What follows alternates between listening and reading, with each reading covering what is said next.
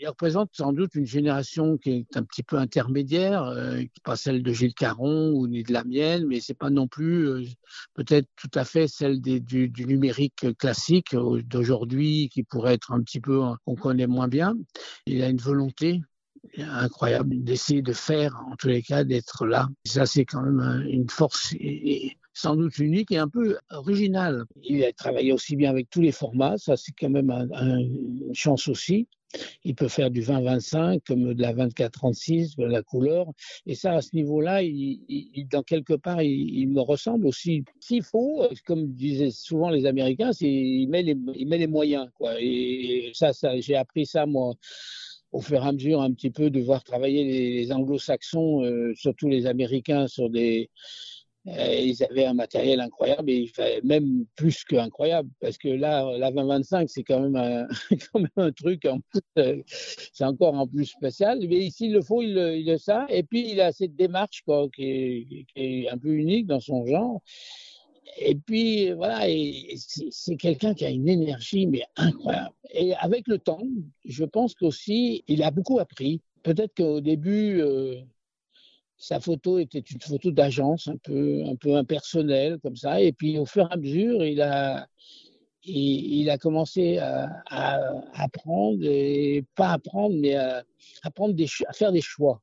Et, ça en ça qu'il est sans doute un, photographe unique un peu sur la place de Paris, c'est-à-dire, euh, voilà, il a fait des choix, et, et ça, c'est important. Il est sorti de son statut de photographe d'agence, comme ça, pour être vraiment un auteur à part entière. Nous venons d'entendre l'immense photographe et réalisateur Raymond Pardon nous parler de notre invité de cette émission Au coin du feu, le photographe et photojournaliste Éric Bouvet. Nous sommes le jeudi 6 octobre 2022 et vous écoutez le quatrième épisode de la cinquième saison du podcast Faut pas pousser les ISO.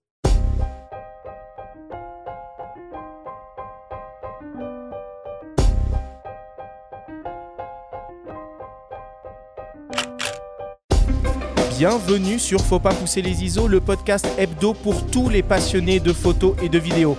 Je suis Arthur Azoulay j'anime cette émission avec mon ami le journaliste Benjamin Favier. Cette semaine, on se retrouve pour la première fois de cette cinquième saison au coin du feu. Nous avons le plaisir et l'honneur de recevoir le photographe et photojournaliste Éric Bouvet, avec qui nous allons parler de son travail, de son parcours et de sa vision du monde. Cette émission est présentée par Fujifilm et sa gamme d'appareils GFX, le grand format numérique pour tous. Eric, je t'ai vu agréablement surpris après ce, témoignage de cet immense photographe qui est Raymond Depardon. Ah, je l'ai tout de suite reconnu, Raymond. Raymond, c'est quelqu'un d'extraordinaire. Raymond, c'est une mine. C'est euh, quelqu'un qui est euh, qui a l'image qui il transpire l'image en fait. Euh, vous pouvez le croiser dans la rue, même si vous ne le connaissez pas. Alors bon, je ne devrais pas dire ça parce qu'il a déjà assez d'aficionados. et euh, vous lui dites bonjour. Voilà, et, si vous posez la bonne question, il est parti euh, pour des heures à vous parler d'image et c'est extraordinaire. C'est, euh, j'apprécie beaucoup et je suis, je suis, très ému et voilà, comme je suis quelqu'un d'hypersensible, bon, voilà, ça fait son petit effet. Et d'ailleurs, il nous a confié que il te connaît bien et tu le connais bien puisque vous avez été voisins Nous avons été voisins pendant des années et euh, nos deux fils étaient dans la même classe et étaient euh, de très bons amis. Donc euh, c'est comme ça que j'ai pu approcher Raymond en fait, parce que euh, j'appartiens à cette génération quand nous avons commencé. la plupart du temps, c'était un peu l'effet divers, c'était courir dans Paris à chercher des histoires et, et aller à l'Élysée, puisque nous pouvions aller à l'Élysée facilement avec une simple carte de presse et euh, il y avait beaucoup moins de monde qu'aujourd'hui. Et donc, quand par exemple on se trouvait dans la cour de l'Élysée et qu'il y avait euh, des gens de la trempe de Raymond euh, devant, il ne nous venait pas à l'idée de se mettre devant ou de le bousculer. Mmh. C'était, on était respectueux, on était derrière. Bon, moi ça va, je suis un peu grand, donc j'arrive toujours à passer un peu au-dessus. Mais euh, voilà, c'était vraiment une autre époque, donc jamais je me serais permis de dire bonjour Raymond dans la cour d'Élysée. Euh, voilà. enfin bon. Non, non, c'était une autre époque. En tout cas, on t'a qualifié de photographe, photojournaliste, et lui, il t'adoube en tant qu'auteur. Oui, alors ça, c'est pas à moi de dire. Souvent, on pose cette question comment je me considère. J'ai énormément aimé mon travail de photojournalisme. J'adore le travail documentaire. Euh, alors je vais être répétitif, j'adore le travail d'auteur, j'adore les portraits, euh, j'adore le news, euh, j'adore une certaine photo conceptuelle. Enfin bref, voilà. C'est, de toute façon, ce qu'il faut se dire, c'est qu'aujourd'hui, les ponts sont jetés. Il n'y a plus, on, ne fait plus le photojournalisme à la papa comme on le faisait avant, avec tout le respect que je dois à mes pères, et comme moi je l'ai fait pendant, comme le dit Raymond, en tant qu'agencier quand j'étais à Gamma. Et euh, aujourd'hui, le photojournalisme, ça se voit. Euh, il n'y a qu'à voir comment on travaille euh, les photographes qui sont en Ukraine aujourd'hui. On en parlera plus tard, je pense. c'est extraordinaire. C'est beaucoup plus un travail, un regard d'auteur. Ça, ça a toujours existé, mais ça glisse sur le travail documentaire, qui est aussi une autre facette, une autre vision. Et je trouve ça beaucoup plus intelligent parce que tout simplement, c'est que du travail euh, que je faisais, qui était tout simplement euh, euh, un travail direct, et voilà, je cherche mes mots. Alors, ne vous inquiétez pas, de temps en temps, je perds un peu le fil. C'est mon petit cerveau, c'est comme ça, c'est avec le temps. objectif, voilà, je cherchais mon mot. On travaillait avec, on travaillait avec objectivité. Aujourd'hui, ça n'a plus lieu d'être. Et aujourd'hui, c'est du travail, c'est la subjectivité. Et il n'y a qu'à le voir, y compris les quotidiens comme Le Monde euh, travaillent beaucoup de cette manière-là. Donc, euh, Ok. La suite Bon, en tout cas, si tu es euh, un peu sensible et un peu émotif, je te conseille de sortir tout de suite un petit mouchoir parce que ce témoignage de Raymond Depardon n'est que le premier. Alors du coup, Eric, euh, pour commencer, si tu le permets, je vais te présenter à nos auditeurs avec une, euh, une petite bio que l'on espère la plus exhaustive possible. Eric, tu es né à Paris en 1961. Après des études dans les arts et industries graphiques à l'école Estienne, tu deviens photojournaliste en intégrant la prestigieuse agence Gamma en 1981. À partir de 1990, tu travailles tes propres sujets en tant qu'indépendant. Pendant quatre décennies, tu parcours le monde et couvres la plupart des conflits qui ont changé le cours de l'histoire. Afghanistan, Albanie, Azerbaïdjan, Irak, Iran, Irlande, Israël, Palestine, Koweït, Kurdistan, Liban, Libye, Rwanda, Somalie, Soudan, Suriname, Tchétchénie, Ukraine ou encore Yougoslavie. Tu es le témoin de nombreux événements internationaux. Tiananmen, la chute du mur de Berlin, l'éclatement de l'URSS, la révolution de velours à Prague, les Jeux olympiques de Séoul, les funérailles de Khomeini et Gandhi, la libération de Mandela, les révolutions arabes. Tu es le seul journaliste à avoir travaillé avec des commandos russes. De ce reportage inédit effectué en Tchétchénie en 1995, tu as écrit un livre qui a servi à la création d'une pièce de théâtre intitulée Jusqu'au bout. Toujours en première ligne, tes reportages sont publiés dans les plus grands magazines internationaux. Times, Life, Newsweek, Paris Match, Sunday Times Magazine, Stern, New York Times, Der Spiegel, Geo ou encore Figaro Magazine. Depuis 20 ans, tu crées des workshops au sein des rencontres d'Arles, au centre de formation des journalistes, ainsi que dans différents festivals français et étrangers. La transmission de ton métier et le partage de ton expérience font partie de ton engagement total pour le 8e art. Ton engagement a été maintes fois récompensé par des prix nationaux et internationaux. Deux visas d'or, cinq WordPress, le prix Paris Match, le prix du correspondant de guerre, le prix du public de Bayeux, la médaille d'or du 150e anniversaire de la photographie, le prix du Frontline Club, le prix de photographe de l'année 2020. En 2021, Visa pour l'image a consacré une grande rétrospective à tes 40 années de carrière. Et cette année encore, ton travail a été salué à Perpignan. D'ailleurs, Jean-François Leroy, directeur du festival, t'adresse un petit message. Bouvet, c'est un mec que, j'aime tendrement. Euh, son côté droupi a toujours euh, râlé euh, sur tout, mais c'est ce que j'ai envie de dire, c'est que c'est un photographe qui a un talent extraordinaire. Et ce qu'il a fait en Ukraine, qui a eu une mention honorifique au, au, visa d'or de l'information numérique, je veux dire, c'est largement mérité. Eric, si tu m'entends, je t'aime et reviens quand tu veux.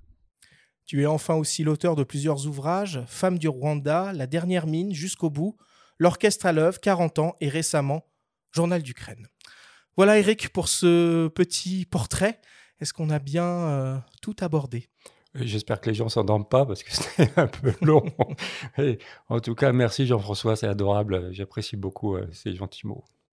Au cours de cette émission, nous entendrons également les témoignages d'Alain Genestar, le directeur de Polka Magazine, de Amaury Mestre de rédacteur en chef du CIDJ.com, de Franck Portelance, ex-responsable des relations extérieures de Fujifilm, et enfin de Jules Bouvet, ton fils Eric. Voilà pour les présentations. Je vous propose que l'on commence l'émission comme d'habitude avec le Flash Actu.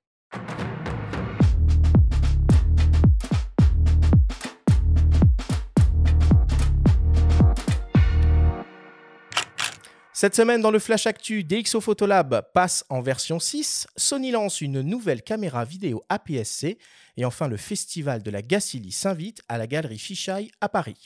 Le Flash Actu vous est présenté par Fox.fr, le site des spécialistes de l'image. Le célèbre logiciel de post-production photo DxO Photolab passe en version 6 avec de nombreuses nouveautés et améliorations.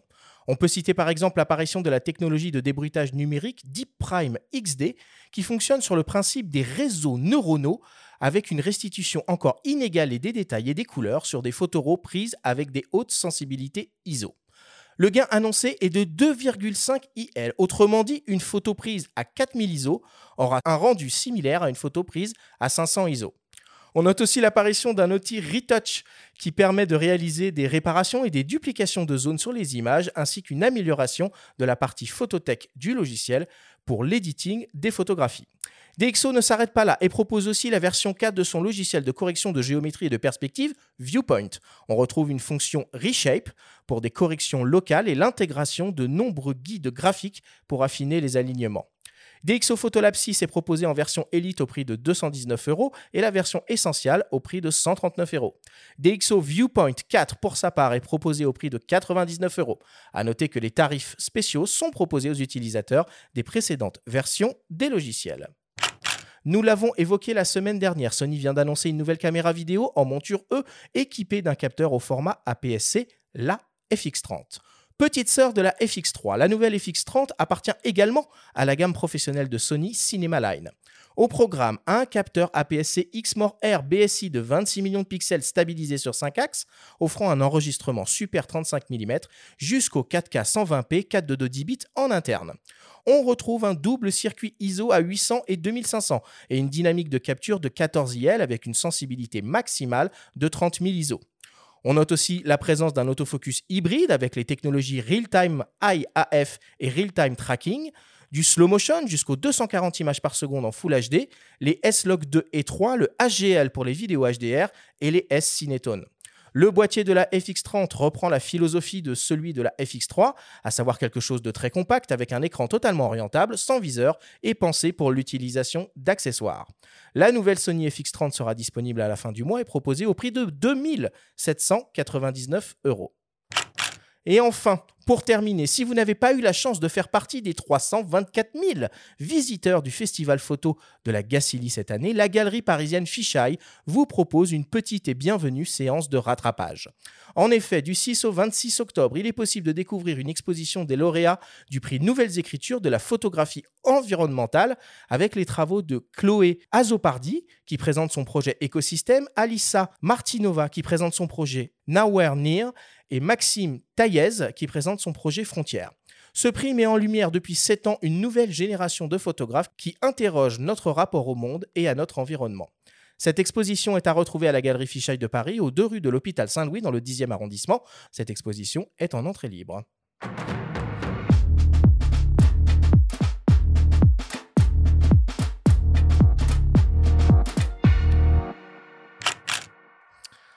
Voilà pour euh, l'actu cette semaine. Ça bouge côté post-production avec, avec DxO. C'est un logiciel que tu as déjà utilisé, ça, euh, DxO Photolab? Avec quoi tu, tu fais ta post-prod, toi? Le moins possible. Ok. Donc, euh, quand j'utilise mes appareils Fuji, que ce soit le GFX ou la série X, je remets juste un petit coup de courbe. Voilà, tout simplement. Mais sinon, je touche à rien. Après, je m'en sers effectivement euh, beaucoup pour euh, ma série montagne parce que je fais ça donc à la chambre grand format 20-25 euh, et avec du papier, papier direct mmh que je développe donc du papier argentique que je développe donc classiquement un révélateur, un arrêt fixateur, lavage.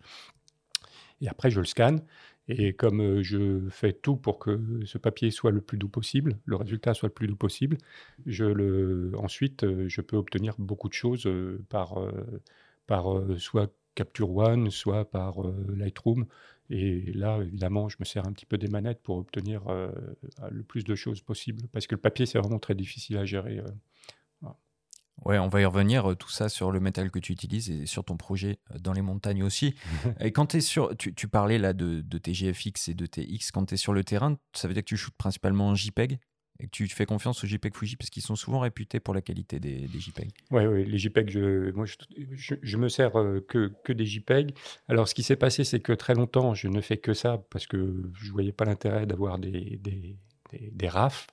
C'est les RAW, c'est l'appellation euh, RAW pour. Oui, c'est le format RAW propriétaire chez Fuji, les RAF. Et du coup, euh, aujourd'hui, je shoot les deux et en fait, ces, ces, RAW, je les mets directement dans un coffre-fort. Parce qu'il m'est arrivé de faire des bêtises, genre de réduire la taille d'image pour l'envoyer et de faire POMS et, et voilà, terminé. Hmm. Donc, ou même de perdre tout simplement quelques images, de ne savoir où elles sont. Enfin. Donc, du coup, voilà, c'est sûr que les, les, les RAW je les mets dans un coffre-fort. C'est une sécurité. Mais sinon, je me sers que des JPEG. en tant qu'ambassadeur euh, Fuji, j'imagine que tu as accès un peu euh, euh, au boîtier d'une certaine façon en, avant-première. Tu as pu tester là les récents XH2 et XH2S alors, j'ai la chance d'avoir été premier ambassadeur, puisque c'est moi qui suis allé voir Fuji. Et d'ailleurs, Franck Portelance, à l'époque, qui, qui, qui s'en occupait du relationnel avec les pros, euh, était un peu effrayé. Je me souviens très bien de ces mots. Euh, et il me dit, euh, parce que j'en avais marre d'avoir des, des 24-36 lourds, encombrants, avec des optiques dans tous les sens. Et quand j'ai vu ce qui sortait, je lui ai dit, écoute, voilà, je bazarde tout, ça m'intéresse. Moi, ça fait déjà quelques années que je ne travaille plus qu'avec un 35, un 50 et un 70 mm. j'ai pas besoin d'autre chose. Quoi. Alors évidemment, hein, comme disait Raymond tout à l'heure, on fait des choix. voilà. et, du coup, euh, Franck était effrayé. Il, m'a dit non, non, mais attends, attends. Et puis du coup, c'est parti très vite. Et euh, on a décidé ensemble de créer ce, système d'ambassadeur. Alors j'ai la chance de pouvoir essayer, effectivement, mais comme je suis pas gourmand, euh, j'ai juste mes deux X Pro 3 avec quelques optiques. Et quand j'ai besoin d'un GFX suivant euh, leur disponibilité, euh, oui, ils me, le prêtent.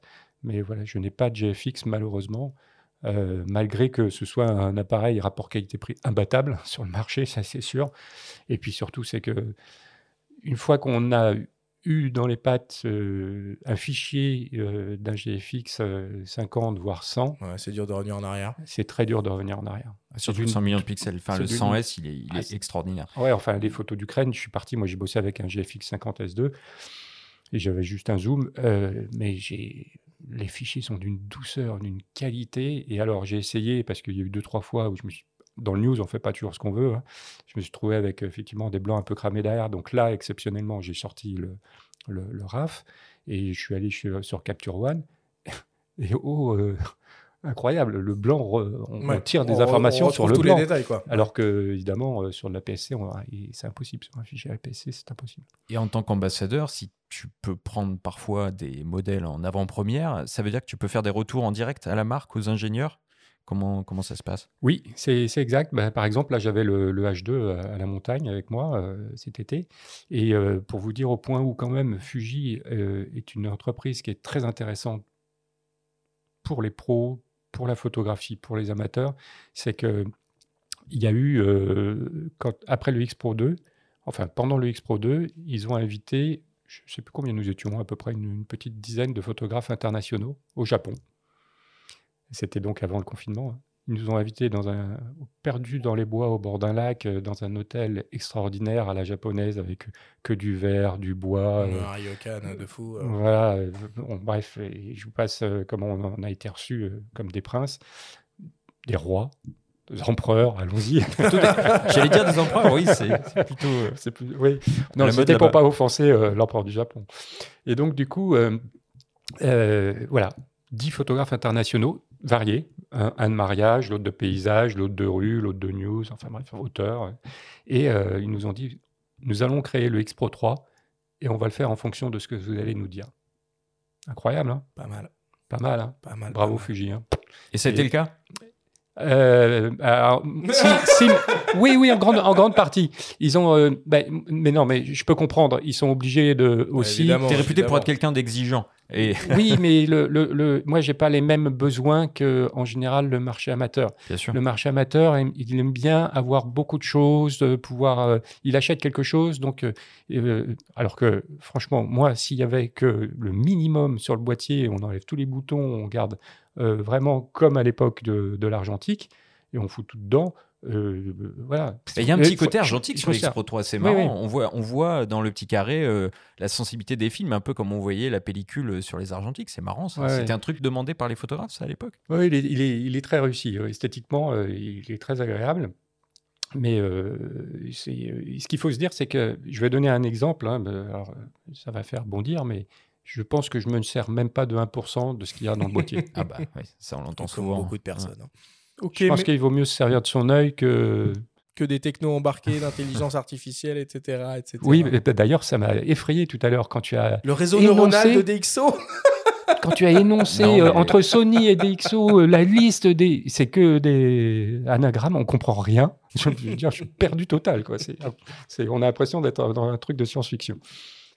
Bon, bah voilà pour, euh, voilà pour l'actualité. On passe à la suite. Benjamin, c'est le moment de ta chronique hebdomadaire, de ta story. Cette semaine, destination Caracas, à la découverte d'une jeune photographe marocaine pétrie de talent. La story vous est présentée cette semaine par Fujifilm et sa gamme d'appareils GFX, le grand format numérique pour tous.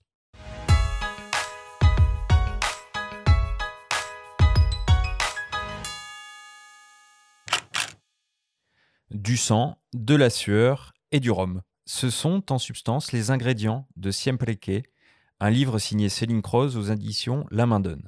Un cocktail sombre, à la fois violent et sensuel, qui nous plonge, de nuit, dans le quotidien de la pègre vénézuélienne. En 2015, la jeune photographe se trouve à Caracas où elle tourne un long métrage en tant que première assistante caméra. Au hasard d'une déambulation nocturne, elle fait la rencontre de Yair, gangster au visage d'ange. Hypnotisée par son charisme et happée par l'énergie chaotique de la ville, elle se mêle aux gangs locaux sous la protection du jeune homme. Souvent le soir en cachette, elle m'envoyait des motos pour euh, que je puisse aller le voir. Et en fait, euh, le titre du, livre et puis de la série de photographies, qui est Siempre que estemos vivos nos veremos, qui veut dire tant que nous serons en vie, nous nous verrons. C'est la dernière phrase qu'il m'a dite euh, quand on était sur, sur le toit de, de, bloquer, on le sait. Et, voilà, ça, ça, a eu un impact euh, sur euh, tout le reste. Après, sur tout ce travail, ça a été le début de ce travail.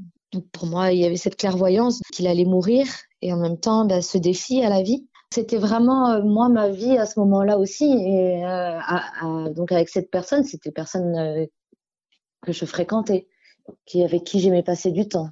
Donc je suis évidemment au cœur et dans la même urgence aussi que au moment de prendre des photos et puis très très proche parce que j'ai un j'utilise qu'un un 35 mm.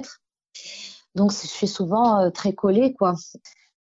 Consciente que la vie ne pèse guère plus lourd qu'un bijou ou un gadget high-tech, elle a fait preuve de vigilance au moment d'appuyer sur le déclencheur on n'est pas serein, on n'est pas serein du tout. Et puis en vrai, je, je sortais pas l'appareil euh, euh, comme ça. C'était que quand je me sentais en confiance. En plus, à cette époque, là, en 2015, quand j'ai commencé, sincèrement, euh, il y avait beaucoup, beaucoup de, d'assassinats pour une montre, un nanopode, enfin des, choses ridicules. Hein. Par exemple, sur le film, il y avait des extras qui étaient là, et le lendemain, on avait besoin. les extras, c'est comme de la figuration. Le lendemain, on avait besoin des mêmes personnes et ils étaient plus là, ils étaient décédés, tués. Ça a été vraiment une période super dure, donc je me trimballais pas à 21h, on n'avait plus trop le droit de sortir aussi. J'exhibais pas l'appareil photo, j'avoue. Après, euh, dans, dans le blocus, j'étais protégée par Yair justement, donc euh, je pouvais faire ce que je voulais. J'étais protégée par Yair. La part de folie, la prise de risque culmine dans des scènes de combat de coq particulièrement sensibles. En voyant ces images, on se demande comment elle a géré le fait de sortir son appareil dans cette ambiance électrique bah, j'ai juste fait confiance. Et euh, je me suis dit que, voilà. Et puis j'étais la seule fille aussi, donc je sais pas. Il y a cette chose aussi à un moment donné de s'effacer. Et puis ces hommes-là, ils étaient pas là pour me voler, ils étaient là pour que leur coq gagne. Donc il y avait, euh, mais bon, on sait jamais. mais euh, oui, là, oui, des prises de risque forcément. Je sais pas si je referais tout ce que j'ai fait au Venezuela hein, aujourd'hui. Les photos crépusculaires, en couleur, nous entraînent dans une sorte de transe, un corps à corps qui ne laisse aucun répit, grâce à une mise en page toute en tension, très cinématographique, qui caractérise bien l'approche de Céline Croze. C'est pas étouffé, mais il y a quelque chose de très cloisonné, euh, et de, fermer comme quelque chose à laquelle on peut pas vraiment échapper. Même s'il y a des paysages au vert, il y a cette chose d'un peu d'être en, en, tension. Et ça, c'est une volonté aussi dans l'editing. De... Bon, après, je, photographie un peu comme ça. En tout cas, pour ce, travail-ci. Ça, ça faisait partie euh, de la ligne de conduite euh, pour le, pour le livre. D'abord présenté sous la forme d'un ouvrage, ce travail sera exposé pour la première fois au Festival du Regard à Cergy-Pontoise à partir du mois d'octobre. Il rentre pleinement dans le cadre de la thématique de cette septième édition intitulée Bonjour la nuit.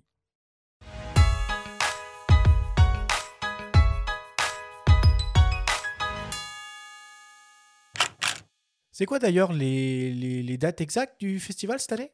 Alors les dates, c'est du 14 octobre au 27 novembre à Cergy-Pontoise et on peut faire confiance euh, à la direction artistique hein, qui est assurée par euh, Mathilde Thérobe et Sylvie Hugues. Euh, notamment, tu connais bien, je crois, Eric Sylvie, hein, tu as bossé pas mal avec elle à Réponse Photo. On va donner le programme plus complet du festival dans la prochaine émission. Et on peut préciser aussi que le bouquin, donc, Siempre aux éditions La Main Donne, est disponible à la vente depuis cet été au prix de 35 euros. Eric, euh, ça représente quoi pour toi un livre, euh, un livre photo? Un livre, euh, en fait, c'est ce qui reste. Parce que la, presse, bon, comme disaient mes petits camarades, quand tu travailles pour un quotidien, tu sais que le lendemain, ça sert à emballer le poisson sur le marché. mais oui, un livre, ça reste. Une expo, c'est formidable. Ça s'adresse aussi à un public qui n'a pas l'habitude de peut-être parfois d'acheter des livres ou qui est moins, moins, exigeant. Une expo extérieure, c'est formidable aussi parce que voilà, tout le monde peut le voir. Mais un livre, ça reste. Donc on ne brûle pas un livre. On ne jette pas un livre. On le donne, on le vend, on le partage, on le garde. Euh, c'est très important. Si j'avais la possibilité, oui, j'en ferais plusieurs. Oui, moi j'invite tous les gens donc à aller voir ces images sous la forme d'une exposition. Je pense que ça va être très différent du bouquin qui est comme euh, euh, le dit Céline euh, dans le témoignage, est quand même très un, peu étouffé en termes de mise en page. On respire pas beaucoup, donc ça va être intéressant de les voir affichés en grand format. Et je voulais dire, moi, ce, cette œuvre m'a refait penser à un documentaire qui avait été assez sidérant, sorti en 2009, qui s'appelait La Vida Loca, signé Christian Poveda, qui avait fréquenté les madras au Salvador, qui était un travail très fort, qu'il a payé de sa vie à l'époque. Et je trouvais qu'il y avait une résonance avec ce travail fait à Caracas, qui, est un endroit très dangereux. Peut-être tu pourras confirmer, Eric. En, tout cas, vraiment, allez voir ça. Et il y aura un court métrage sur ces fameux combats de coq de 4 minutes qui sera également diffusé à cette occasion. c'est très justifié. Ce que tu viens de dire, c'est le, rapport avec Christian et, ce travail, c'est totalement ça. Tu connaissais, toi, Christian, un petit peu? Oh, très, très peu, mais j'admirais beaucoup son travail et puis son engagement dans ce qu'il faisait. Ah, malheureusement, effectivement, voilà, quand ce sont des zones euh, compliquées à gérer. Euh, c'est pas des zones de guerre, mais c'est des zones où tu sais que tout peut arriver euh, d'un moment à l'autre. C'est très violent. Non, non, je suis pas allé à Caracas. Malheureusement, c'est un pays qui m'attire beaucoup, le Venezuela, qui, est, très riche hein, pour, pour y travailler, mais pour y, vivre des choses fortes. Mais malheureusement, c'est compliqué pour, pour avoir un visa, pour s'y rendre. Merci Benjamin pour, euh, pour cette story, une fois de plus euh, passionnante.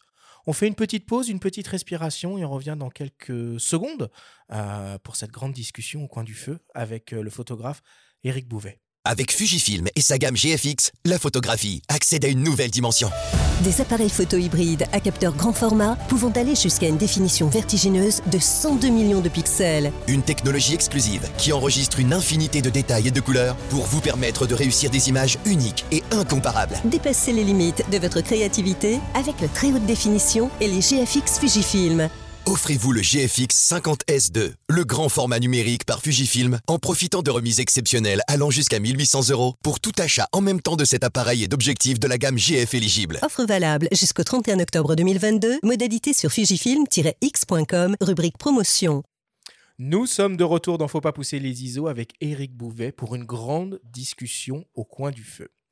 Alors en guise d'introduction, on vous propose d'écouter le témoignage d'une personne qui te connaît bien, Éric, et qui compte beaucoup dans ton parcours de photographe. Il s'agit d'Alain Genestar, le directeur de Polka Magazine. Il retient deux adjectifs qui caractérisent ton travail et ta personnalité.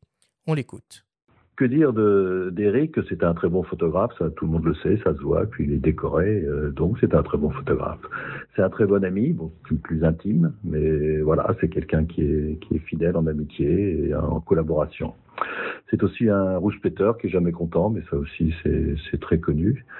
Euh, bref, on peut décliner comme ça avec pas mal d'adjectifs. Moi, j'en ai choisi, euh, j'en ai choisi deux qui sont peut-être moins évidents, quoique le premier, si, est assez évident c'est de dire que qu'Eric est très exigeant. Il a une exigence, mais qui est une forme de ténacité euh, qui va très loin. Il, peut même se faire mal pour aller vers une perfection, vers le meilleur. Quand je dis se faire mal, il, va se mettre en cause, se mettre euh, même mal à l'aise pour pouvoir aller euh, jusqu'au bout de ses histoires. Quoi. C'est son côté jamais content, mais c'est très positif parce qu'il veut toujours ramener le meilleur. Et dans un moment aujourd'hui qui est, qui est difficile pour la profession, eh bien, il continue et, il utilise euh, magnifiquement tous les réseaux sociaux, toutes les technologies d'aujourd'hui. Il, est, très bon sur, Instagram. Euh, ses sonoramas, notamment sur l'Ukraine, sont très très bons. Donc exigeant pour arriver à cette perfection. L'autre adjectif, c'est un photographe engagé. Et là, je ne parle pas de politique, quoique ce serait bien, on pourrait aussi parler de politique, mais c'est pas ça, c'est pas ce que je veux dire. Il est engagé parce qu'il est engagé dans, la photographie. Il y a des moines soldats, lui, c'est un moine photographe, il se sent euh, habité par le besoin d'aller voir pendant le Covid, quand on ne peut pas sortir, ce besoin d'aller voir en Ukraine quand il a des difficultés à trouver des, magazines. Il a trouvé Polka, mais il aurait pu euh, en trouver d'autres pour euh, repartir. Mais voilà, il veut y aller. Je dis ça pour pouvoir terminer sur une note qui pour moi est extrêmement positive. Éric Bouvet, ce photographe qui veut toujours aller voir, est pour moi un, grand photographe, un grand photographe de devoir. Quel témoignage, une fois de plus. Euh, Eric, tu te sens comme un moine photographe, c'est ça? Ah, Je sais pas, euh, mais euh, bon, ça, ça fait beaucoup d'éloges déjà. Non, non, je suis, je suis très touché. merci Alain. C'est, non, non, c'est tout, tout, ça est émouvant. J'ai l'impression que je suis déjà mort avec ces confrères. non, non, t'es bien vivant, t'es bien avec nous là. Bon, euh, ça aurait été bien que vous trouviez des gens qui aient des choses euh, pas sympathiques à dire. J'aurais pu parler plus forcément sympathique. c'est pas forcément sympathique. Ce qu'il dit, c'est juste, par contre, parce qu'il parle aussi de ton caractère. Euh, donc bon, on a évoqué le, côté droupi tout à l'heure aussi. Jean-François Leroy l'a cité aussi. Mais c'est une légende, c'est pas vrai. mais non, mais c'est oui, c'est à moitié vrai. En fait, ce qu'il y a, c'est que je râle sur moi-même je râle sur le travail, je râle beaucoup là-dessus, oui, parce que euh, c'est vrai, je suis euh, assez insatisfait parce que je sais que je peux faire mieux, parce que je sais que sur place, j'aurais pu faire mieux. Parce que, euh, alors, évidemment, pourquoi je ne l'ai pas fait? Bah Pour multiples raisons. par, pour des raisons techniques, pour des raisons de santé, pour des raisons qu'on m'a dit interdites, ou parce que, tout simplement, je n'ai pas été bon à ce moment-là. Mais c'est quoi ça? Tu le sais le soir même quand tu regardes tes photos? Ou sur le moment même, une fois que tu as pris la photo? Bien sûr que tu le sais sur le moment. Tu sais sur le moment ce que tu vis et ce qu'on t'empêche de faire. Par exemple, on me dit ouais, c'est interdit de faire les photos là. Euh, bon, bah voilà, t'es coincé. Non, mais c'est, moi, je suis beaucoup plus heureux dans ma tête que je ne le laisse euh, montrer euh, extérieurement, c'est sûr. Et puis bon, j'ai un peu une gueule de bagnard. Je suis pas un type dans la rue, comme m'a dit ma fille. je te croise sur un trottoir, je change de trottoir. Hein. bon, elle était plus petite quand elle a dit ça. Alors, tu as une, très longue carrière finalement avec, euh, avec la presse. Aujourd'hui, maintenant, tu te sens autant journaliste que photographe? Oui, mais encore une fois, ça, c'est n'est pas à moi de me, me qualifier. Je, prends du plaisir, euh, on, l'a cité tout à l'heure, euh, à, faire toute forme de photographie. Vraiment, c'est une recherche permanente. Hein. Encore une fois, la, la photographie, c'est une quête et on n'arrivera jamais au, bout, on, ne touchera jamais au but. Enfin, en tout cas, moi, je sais que. Alors, j'ai des formules en porte-pièce comme ça, quand je dis qu'un photographe heureux est un mauvais photographe. Bon, évidemment, c'est peut-être exagéré. Euh, Qu'est-ce que ça veut dire, ça? Bah, euh, Ça veut dire que si tu es content de tes photos, euh, bon, bah, c'est que tu n'as pas besoin d'aller plus loin, quoi. Ça y est, c'est fait. Non, je pense qu'il faut, euh, il faut cravacher. Les gens ne se rendent pas compte que c'est c'est un boulot, c'est un boulot d'un engagement total. Il y en a beaucoup qui me disent Vous avez de la chance, vous vivez de votre passion. Je dis déjà, j'en vivrai pas vraiment très bien, si je peux me permettre. J'ai vécu, mais aujourd'hui, c'est quand même plus compliqué. Et puis, euh, c'est pas une passion. Je suis pas en train de jouer à la pétanque ou de faire du macramé. quoi. Mmh. J'y laisse ma santé, ma santé physique, ma santé euh, morale. J'y laisse des plumes. Et puis, euh, alors après, je suis pas à plaindre. Parce que tout simplement, personne ne peut forcer. Je crois que c'est le seul cas en journalisme où euh, une, euh, une, une direction n'a pas le droit d'imposer un sujet à un journaliste, c'est de l'envoyer sur un conflit. Je crois que c'est le seul, euh, le, seul cas. Il faudrait vérifier, mais j'ai cru lire ça une fois. Donc, personne ne me force à y aller. Personne me force à voir ces horreurs, euh, ces tueries, ces tortures euh, euh, et, tout- et toute la clique. Bon. Non, non, mais sinon, euh, sinon ça va bien. Sinon, ton histoire avec la presse, bah, évidemment, elle, elle est compliquée, comme pour beaucoup de photojournalistes aujourd'hui, mais elle, continue en pointillé. Tu as pu repartir quand même. tu as, publié dans Polka récemment. Comment ça se passe à ce niveau-là? Est-ce que c'est vraiment mort ou est-ce que tu arrives quand même à avoir euh, deux, trois petits contrats par-ci, par-là? Il y a cinq ans, euh, plus rien. Ça, ça- c'est pas venu d'un coup, mais vraiment ça diminuait. J'avais plus que deux, trois clients. Puis il y a cinq ans, euh, plus rien. C'était, je crois, euh, Mossoul euh, pour le Figaro Magazine, où je suis parti euh, très peu de temps et ils m'ont pas donné la possibilité de rester plus longtemps parce que pour question de sécurité, d'assurance, tout le bazar. Et moi, j'avais pas d'argent, j'ai pas pu rester par moi. Bref, j'ai été complètement déçu parce que j'aurais bien voulu travailler plus longtemps. Ça, c'était la dernière fois. Et depuis, plus rien. Plus rien. J'ai beau proposer des sujets, j'ai beau en présenter, plus rien. Donc, je peux vous dire que quand vous avez quand même eu la chance de travailler pour les plus grands magazines internationaux, d'être en permanence dans des avions, de couvrir des événements de dingue euh, dans tous les sens, et qu'il n'y a plus rien, la chute, elle est dure.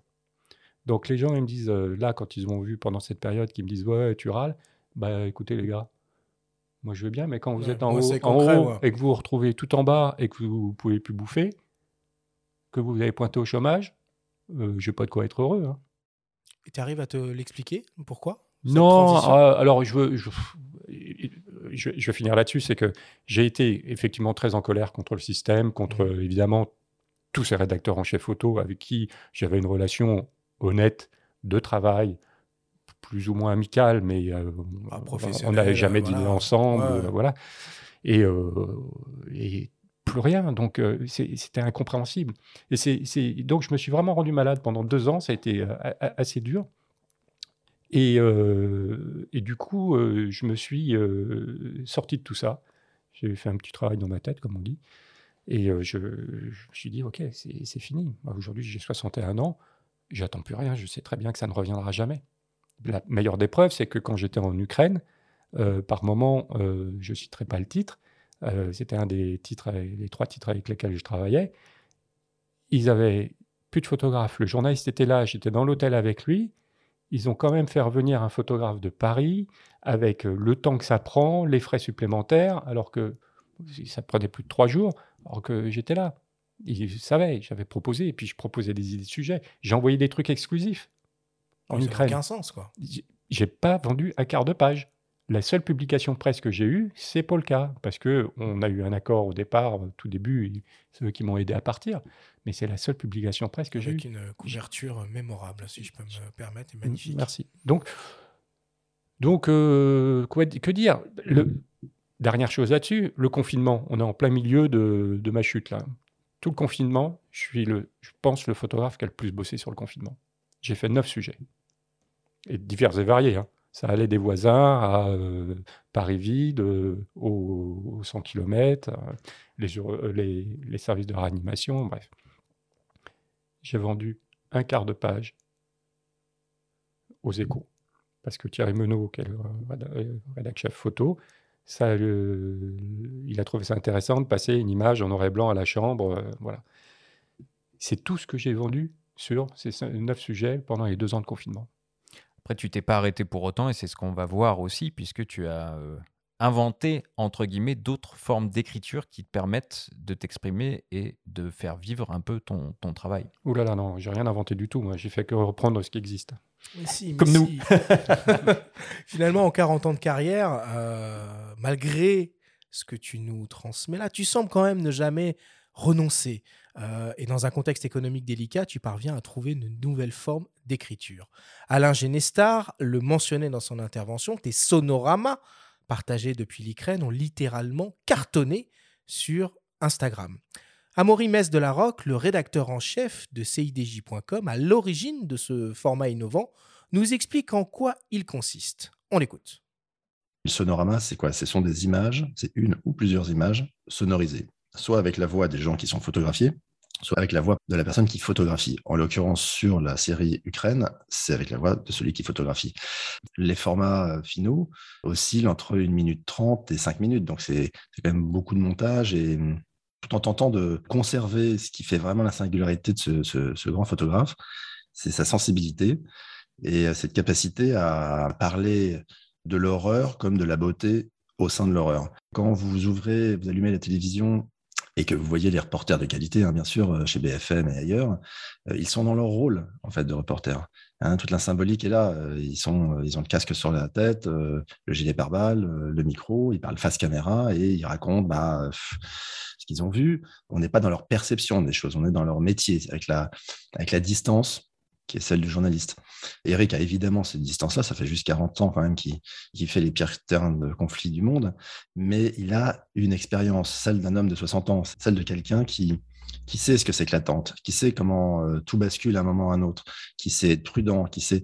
Et en même temps, qui lui aussi, c'est un humain, donc il a des oscillations, il a des variations. Et c'est ça qu'il parvient à transmettre. Alors, de l'audio qui finalement euh, accompagne une photo, c'est parce que dans certains cas, l'image en elle-même ne permet pas de tout raconter? Oui, alors, avant toute chose, euh, Amaury est quelqu'un d'extrêmement brillant et euh, je suis très heureux d'avoir collaboré avec lui là-dessus. C'est lui qui a eu cette idée hein, mmh. quand je suis parti, puisqu'on avait fait déjà un, peu un test sur le, la grande fresque sur les Français. Et donc, il a rebondi là-dessus. Il m'a dit, écoute, euh, pourquoi euh, on ne ferait pas ça sur l'Ukraine Donc c'était un petit peu un journal de bord. Et ce que j'ai découvert en fait, c'est que surtout en, les en en réécoutant quelques-uns après, parce que sur le moment je me rendais pas trop compte, comme on se parle là, je, parfois je peux dire des choses, après je me dis oh j'aurais pas dû dire ça, mais bon c'est comme ça. C'est juste que le, le, la voix, c'est quelque chose de très intime. Et donc, euh, comme c'était à chaud, tout simplement, c'est que je, rentrais le soir et j'étais donc ce que j'avais vécu dans la journée, que des moments de peine ou des moments d'effroi, des moments de colère, et donc je retransmettais tout ça euh, cash. Et euh, récupérait tout ça le soir avec l'interview. Je lui envoyais les photos, donc je passais quand même quelques heures euh, mmh. Il me renvoyait pour que je valide ou pour qu'on discute du titre ou euh, de si mettre telle photo ou pas, bref. Donc en général, on finissait euh, vers minuit, une heure du matin. Et euh, c'était un rythme affolant. Et comme évidemment, la journée était quand même compliquée, très difficile. alors, encore une fois, je ne suis pas à plaindre, mais ça a été un, très gros travail. Et on a eu froid.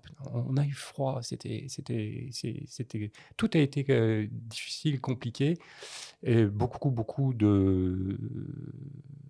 Je ne devrais pas employer ce mot-là, de compétition, puisque je suis plus compétitif dans la presse, n'est-ce pas? Mais tu, et c'est le problème avec les réseaux sociaux, c'est que tu vois les images des autres, ce qu'ils font dans la journée et pour certains, même avant la fin de la journée, tu vois, ça, défile sur, sur Instagram. Et tu te dis, putain, mais il était super bon, mais il était où? Et moi, je suis encore à la ramasse, je suis pas au bon endroit. Donc, il y, avait cette espèce de, de, truc dans lequel il fallait absolument que je m'échappe, parce que sinon, je, devenais fou. Déjà que j'étais fatigué de la journée, du, du, vécu, du travail, du climat, de, des horreurs qu'on pouvait voir, du stress ambiant, parce que de temps en temps, ça tombait quand même un petit peu à droite à gauche, surtout quand on allait un, un peu plus loin sur l'Est. Donc, euh, ça, a été, euh, ça, a, été épuisant. Au début de l'émission, tu parlais de la part de subjectivité importante, de plus en plus importante d'ailleurs dans le, travail des, des photoreporters. Toi, on sent toute cette émotion-là euh, dans ta voix, au travers de tes témoignages dans les sonoramas. Est-ce que tu assumes finalement maintenant cette évolution du métier? Ouais, c'était compliqué. Il fallait que je m'échappe de ce tourbillon euh, de, médiatique, de toute cette presse. Quand nous sommes tous retrouvés au pont d'Irpine, c'était infernal. Euh, tellement, euh, je ne sais pas combien de, de, de, centaines de photographes. je crois que je parais qu'on était 2000.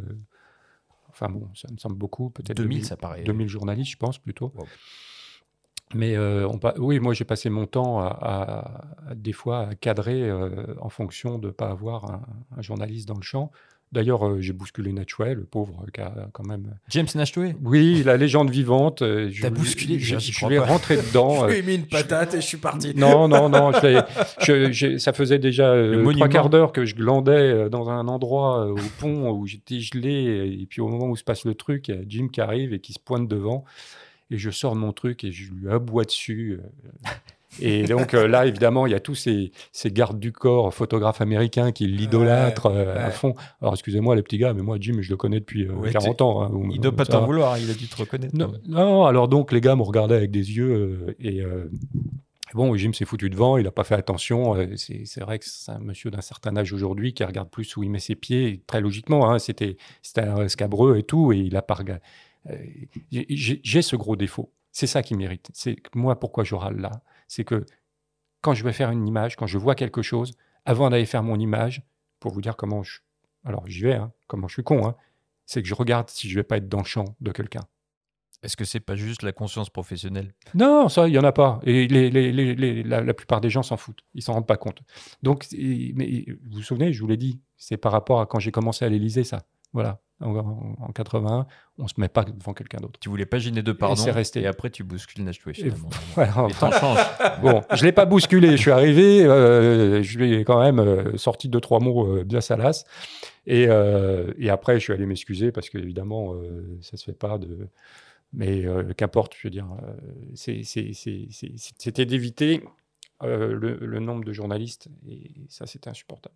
Alors quand même, tu vois, c'est Sonorama que tu as euh, que tu as et diffusé. Ils ont rencontré un, succès incroyable sur Instagram, sur Facebook. Et finalement, ils, t'ont permis euh, de te démarquer parce qu'il y avait énormément euh, de contenu et d'images qui circulaient à ce moment-là. Du coup, c'est quoi là maintenant ton, ton rapport finalement aux, aux, réseaux sociaux? Donc, tu fais des choses sur Instagram, sur Facebook. Comment tu, comment tu gères tout ça finalement? C'est un peu ambivalent, c'est-à-dire que je voudrais bien plus avoir à le gérer ça me donnerait plus de temps pour lire. Ah bon, vous me direz, j'ai qu'à faire moins de sport et lire un peu plus. Non, d'accord. C'est exactement ce que j'allais dire. Ou alors écoute des podcasts euh, sur le vélo. c'est pas mal aussi. Donc, euh, c'est euh, tout simplement parce qu'en fait, j'ai énormément de gens qui me posent des questions avec des, des, axes différents. Donc j'essaye de répondre à tout le monde. Il m'arrive d'avoir aussi des fois des gens qui sont très désagréables, des trolls, des nationalistes, euh, des, euh, euh, des gens qui remettent tout en question, des gens qui savent tout, enfin bref. Donc ça, j'essaye de les gérer aussi, et c'est un petit boulot qui est un petit peu fatigant, qui n'est pas toujours très agréable à faire. Mais sinon, alors par contre, Hein, ce qui est, incroyable, c'est que euh, aujourd'hui, effectivement, comme on l'a dit auparavant, je n'ai plus aucun revenu avec la presse. Mais par contre, c'est les réseaux sociaux qui me font vivre.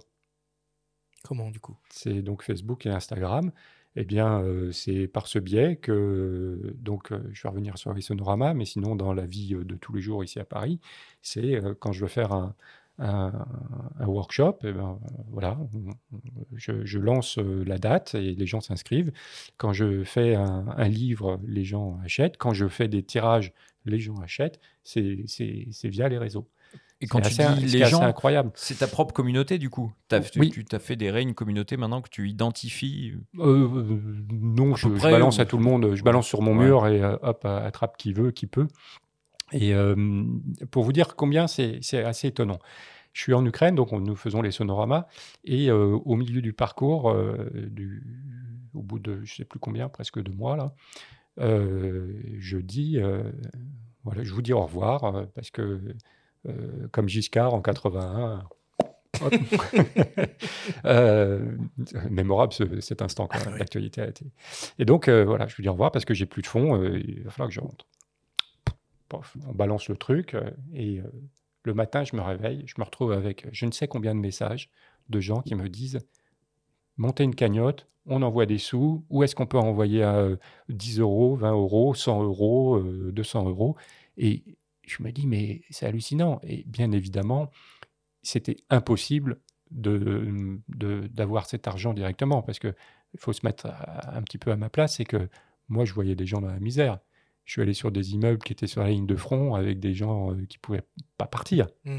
Hein, des gens qui se tapaient des bombes au bout d'Irpine euh, tout le temps, des gens qui mouraient là, et vous disiez mais pourquoi vous partez pas? Et ils vous disaient tout simplement mais pour partir où et comment? Donc vous imaginez bien que moi recevoir de l'argent pour euh, mon petit caprice, mon ego de journaliste de vouloir rester là, c'était pour moi inenvisageable. Pardon. Donc du coup, je suis rentré et on a lancé ce crowdfunding euh, pour faire le journal des 40 ans. Et là, effectivement, j'ai reçu beaucoup d'argent, ce qui m'a permis de repartir, de payer tous les frais, de payer les frais de production de ce, journal d'Ukraine et, euh, et d'en garder un petit peu pour, euh, oui, pour, pour vivre, tout simplement. Et finalement, c'est un nouveau cercle qui a l'air assez, assez vertueux, bon, très fragile évidemment, pas pérenne, mais qui commence à toucher pas mal de photographes et ça permet quand même, toi, de, de, de, de persévérer, de mener ton activité. Alors, en, tout cas, oui, ça a, marché. Euh, après, si vous voulez, euh, ce que j'ai gardé, euh, pour tout vous dire, c'est pas grand-chose et ça me fait pas vivre des mois. Donc, je peux pas faire un crowdfunding tous les trois mois. Hein. C'est la vente de tirage un peu, non? Ça permet pas de. Oui, alors c'est pas un crowdfunding, c'est pas c'est pas non, mais... les mêmes les mêmes tarifs. Hein, euh. C'est ça, mais pour la vie de tous les jours, quoi, parce que bon. Oui, oui, oui, oui. Bah, bah, de toute façon, euh, oui, c'est ce qui me fait vivre aujourd'hui, c'est la vente des livres et la vente de tirage. Mais la, la, la présence sur les réseaux sociaux, c'est vraiment pas une, une science exacte. Hein. On dépend des, des, algorithmes, des machins, des bons vouloirs, des modes euh, actuellement, donc tu fais des choses sur Instagram et sur Facebook. Est-ce que tu as réfléchi peut-être à aller explorer d'autres plateformes? Je me dis finalement qu'avec les sonoramas vidéo, peut-être que ça marche, ça matcherait bien sur, sur TikTok pour s'adresser peut-être à un public plus jeune? J'ai déjà beaucoup à faire avec ces deux-là, avec Instagram et Facebook, et aller sur d'autres choses. ou alors il faut, faut quelqu'un que je rémunère et qui, qui s'occupe que de ça, quoi. Ouais, parce qu'à un moment, il faut pas garder quand même du temps de cerveau disponible pour euh, faire des photos, quoi, tout simplement, parce que ça, ça, doit pomper beaucoup d'énergie, quoi. Ouais, ce qu'il faut s'imaginer, c'est qu'un indépendant comme moi euh, passe peut-être 1% de son temps à faire des images.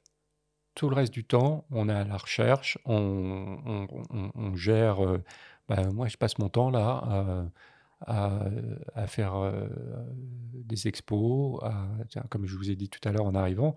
Euh, ce qui est assez incroyable, c'est que mon métier, c'est donc photographe. Et aujourd'hui, je suis. Alors, aujourd'hui, je parle pas aujourd'hui même, mais dans, la période, c'est que je suis. Je gagne euh, plus ma vie en parlant, en donnant des interviews, en inauguration, en faisant des, des diaporamas, des, conférences surtout. Je suis payé pour ça et je ne suis plus payé pour faire des images. Je vous rappelle, je suis photographe. Alors, Alain Genestar euh, l'a souligné, tu es quelqu'un euh, d'exigeant et tu portes un regard vraiment sans concession sur, euh, sur ton style photographique. Mais comme nous allons l'entendre, tout le monde ne partage pas ton avis, à commencer par Franck Portelance, qui apprécie particulièrement la manière dont tu parviens à mettre de l'ordre dans le plus grand des cas auxquels tu peux être confronté. On l'écoute. Eric a toujours eu un peu cet aspect-là de se dire euh, oui, euh, ma photo, euh, bon, ok, ce sera une photo qui servira pour les livres d'histoire, mais quand je vois les autres, quand je vois les, les grands anciens qui ont euh, développé euh, le style classique de la photographie, euh, il est toujours à se poser la question, mais est-ce que je leur arrive à la cheville? Et souvent, il m'a dit, il me disait, il me dit encore, moi, j'ai pas de style. Et ça, c'est quelque chose, et j'ai essayé de lui faire comprendre, mais je pense que le syndrome de, voilà, le doute et le syndrome de l'imposteur ne feront ne lui permettront jamais de, se défaire de cette euh, difficulté. Je lui disais, mais si Eric, tu as un style photographique, il est reconnaissable entre tous, moi je le définis comme ça, c'est un des seuls photographes que je connaisse qui est capable de mettre de l'ordre dans le plus grand des chaos auxquels il est confronté. Ces photos arrivent à remettre en place toutes les pièces d'un puzzle à un endroit où tout est dispersé.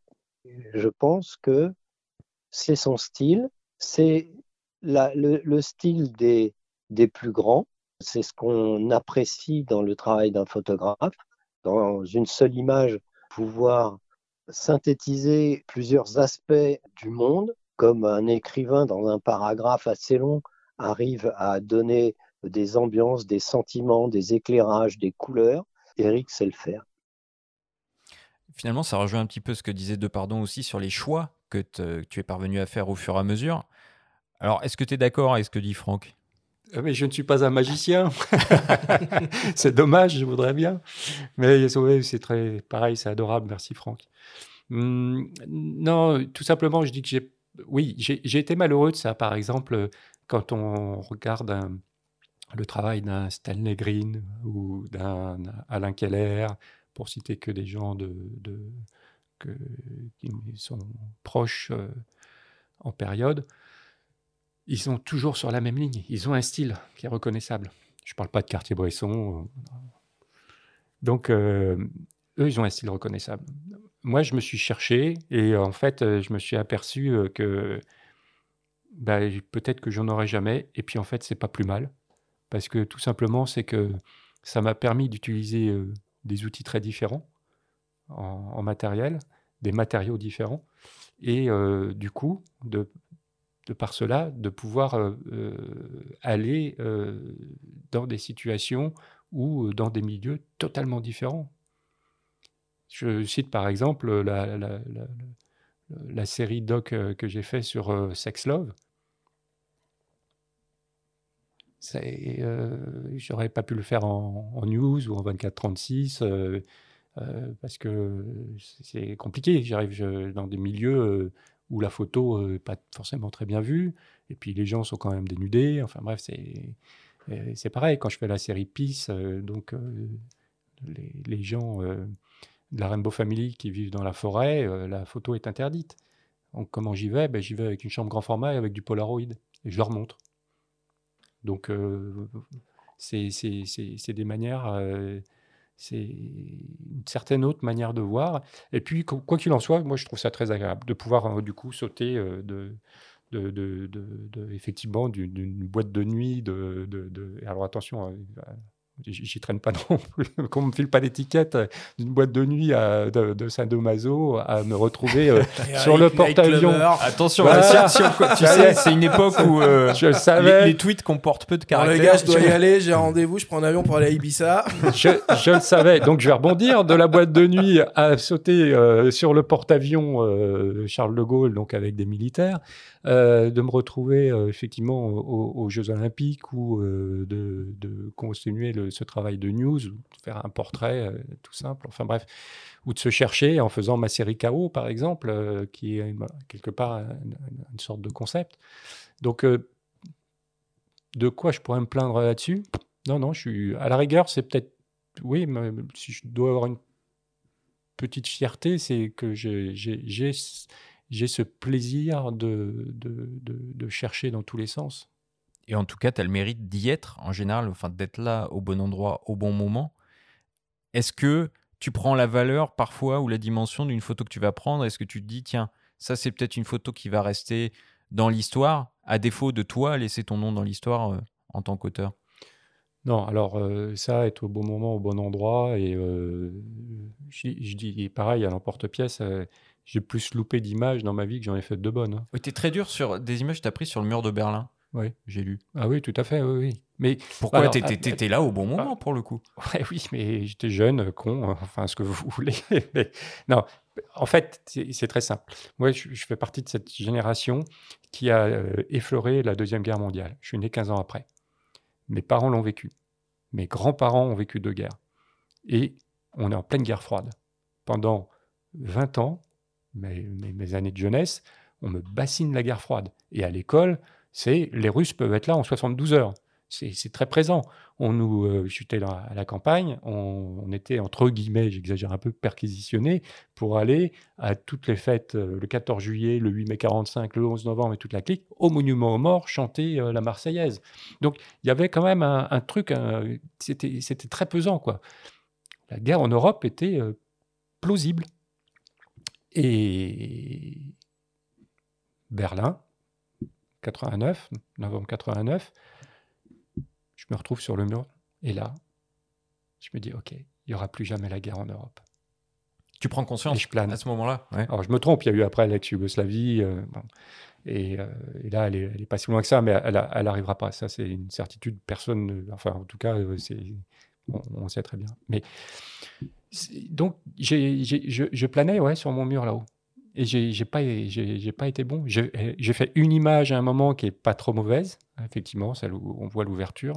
Et le reste du temps, euh, quand je vois tous ces gens, toutes ces possibilités qu'il y avait de travail, mais au même titre que le reste de mon travail quand j'étais agencier, c'est que je passais mon temps, moi, à sauter d'un avion à un autre, et, euh, et j'avais, pas beaucoup de regard euh, sur les choses.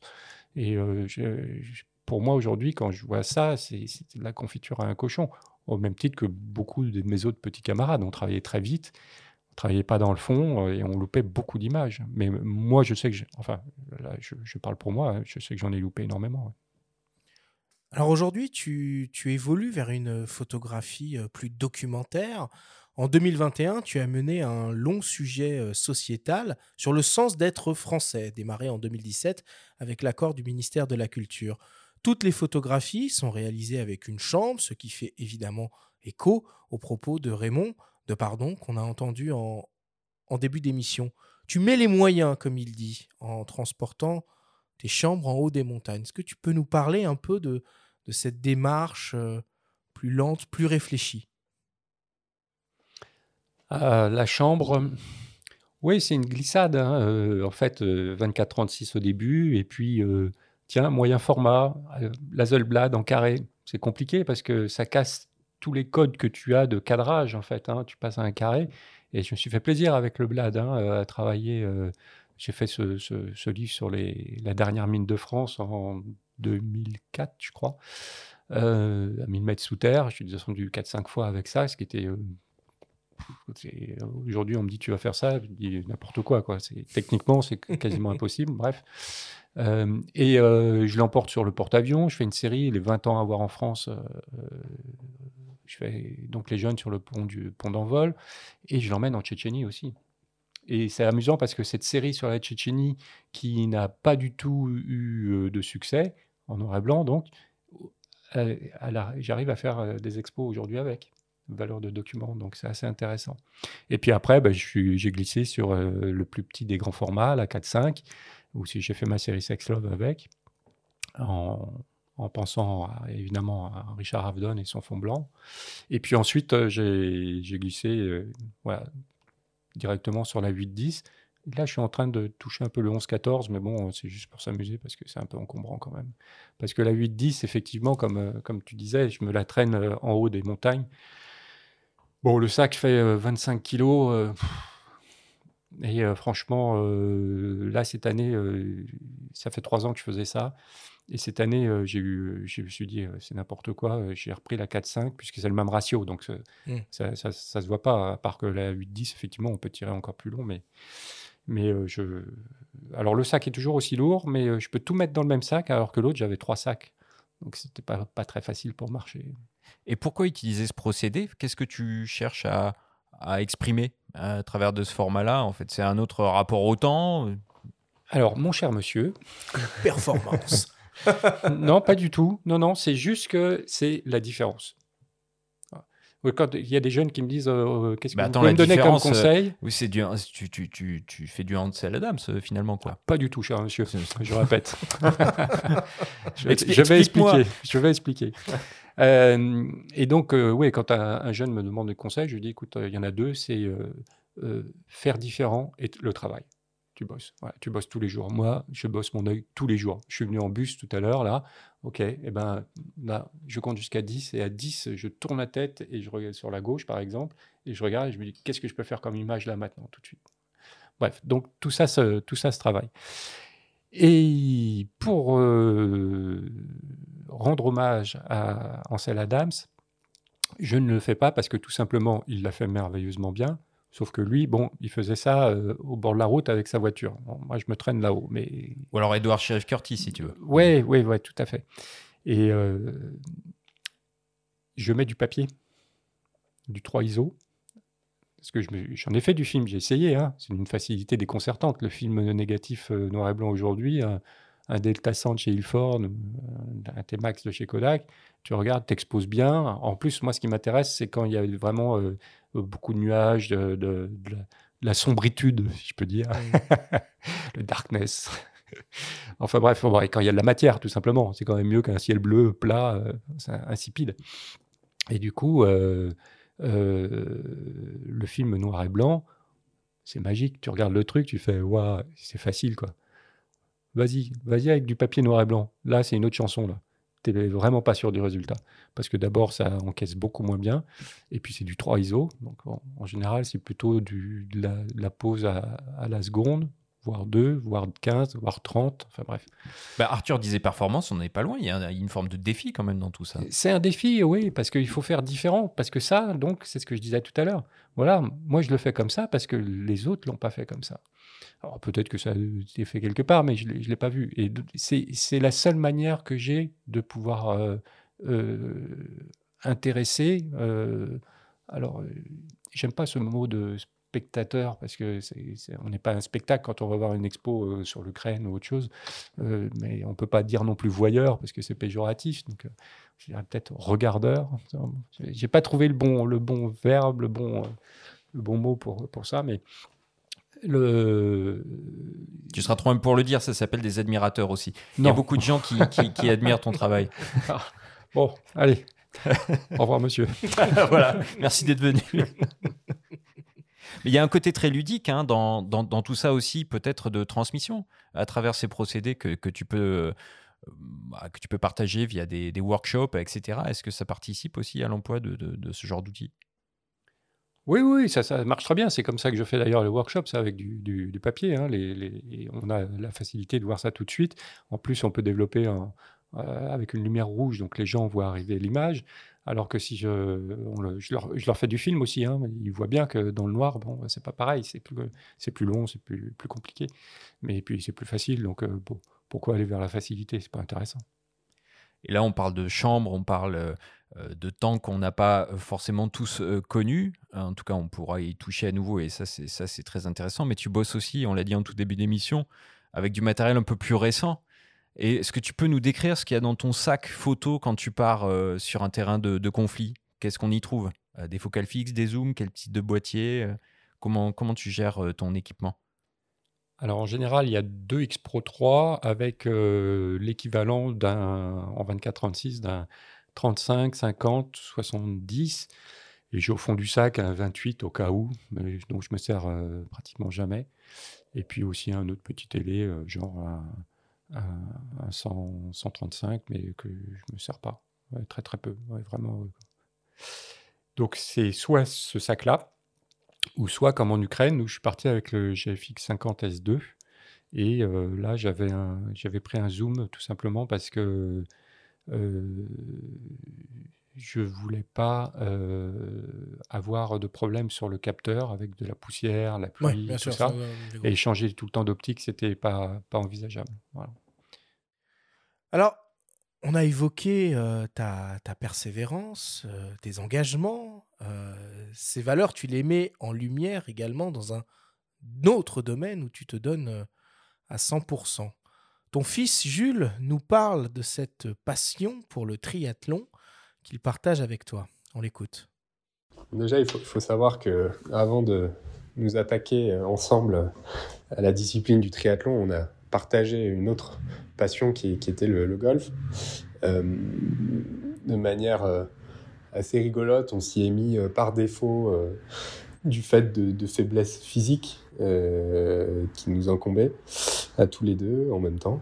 et, et, et, et, du coup, le triathlon, il vient dans un deuxième temps, un peu comme, comme une revanche aussi, par rapport à, à cet effort qui, est, qui, qui, est, qui, qui, est complexe, qui est très, très physique et qui nous semblait très éloigné euh, malgré l'appétence que, que, lui avait euh, dans sa jeunesse pour les sports d'endurance et, et que j'avais commencé à avoir également. Donc ça a été une belle revanche de, de, de, s'y mettre tous les deux. C'est moi qui ai passé le premier pas euh, en, en, 2015. Euh, assez rapidement suivi par papa et, et, et, c'est une belle revanche je pense autant, autant pour lui que, que pour moi, et de le faire ensemble, c'était une, belle continuité euh, euh, par rapport au, golf. Euh, et puis d'avoir notamment pu accomplir le rêve de, tout triathlète d'être Ironman pour lui l'année dernière. L'année de ses, pas l'année de de ah si, c'était l'année de, de ses 60 ans du coup. Tu es donc un homme de fer. félicitations. tu voles dans le ciel dans une armure. Euh, tu peux, tu peux nous expliquer en quoi consiste exactement cette épreuve un peu légendaire là de, de, de l'Ironman Alors euh, le, le, full, là, ce qu'on appelle le XXL, eh c'est euh, presque 4 km de natation et puis ensuite 180 km de vélo alors à Nice, c'est bien parce qu'en plus il y a de la montagne. Pourquoi faire ça? Oui, bien sûr. Voilà. Et euh, pour finir, un marathon, ça fait une longue journée. Broutille, quoi. mais alors, ce qui est intéressant, c'est que à propos de fer, ben, euh, euh, comme vous, enfin, je ne sais pas si les gens le savent, mais au, golf, on, joue aussi avec des fers et, mm. ce qu'on appelait des bois avant. Et ça, je veux revenir là-dessus parce que c'est pareil, les gens sont des images de, de choses sur lesquels je me faisais aussi, puisque euh, j'ai eu des soucis, euh, Jules le disait, euh, de, de genoux. Et je ne pouvais plus courir, plus aller en montagne. Et ça a été une catastrophe. C'était un peu plus que mes 40 ans. Et donc, j'ai un ami, un très bon ami, il s'appelle Daniel Simon, qui est un grand photographe de l'agence Gamma. C'est lui qui a fait ces fameuses photos, entre autres, de, Giscard avec son accordéon, avec Yvette Horner, Aimé, Aimable et tout ça. Voilà.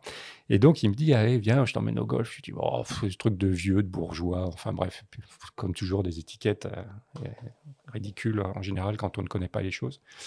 Et euh, je suis tombé dedans et j'ai emmené mon fils, qui est lui devenu un très bon joueur. Moi, je suis resté un joueur moyen.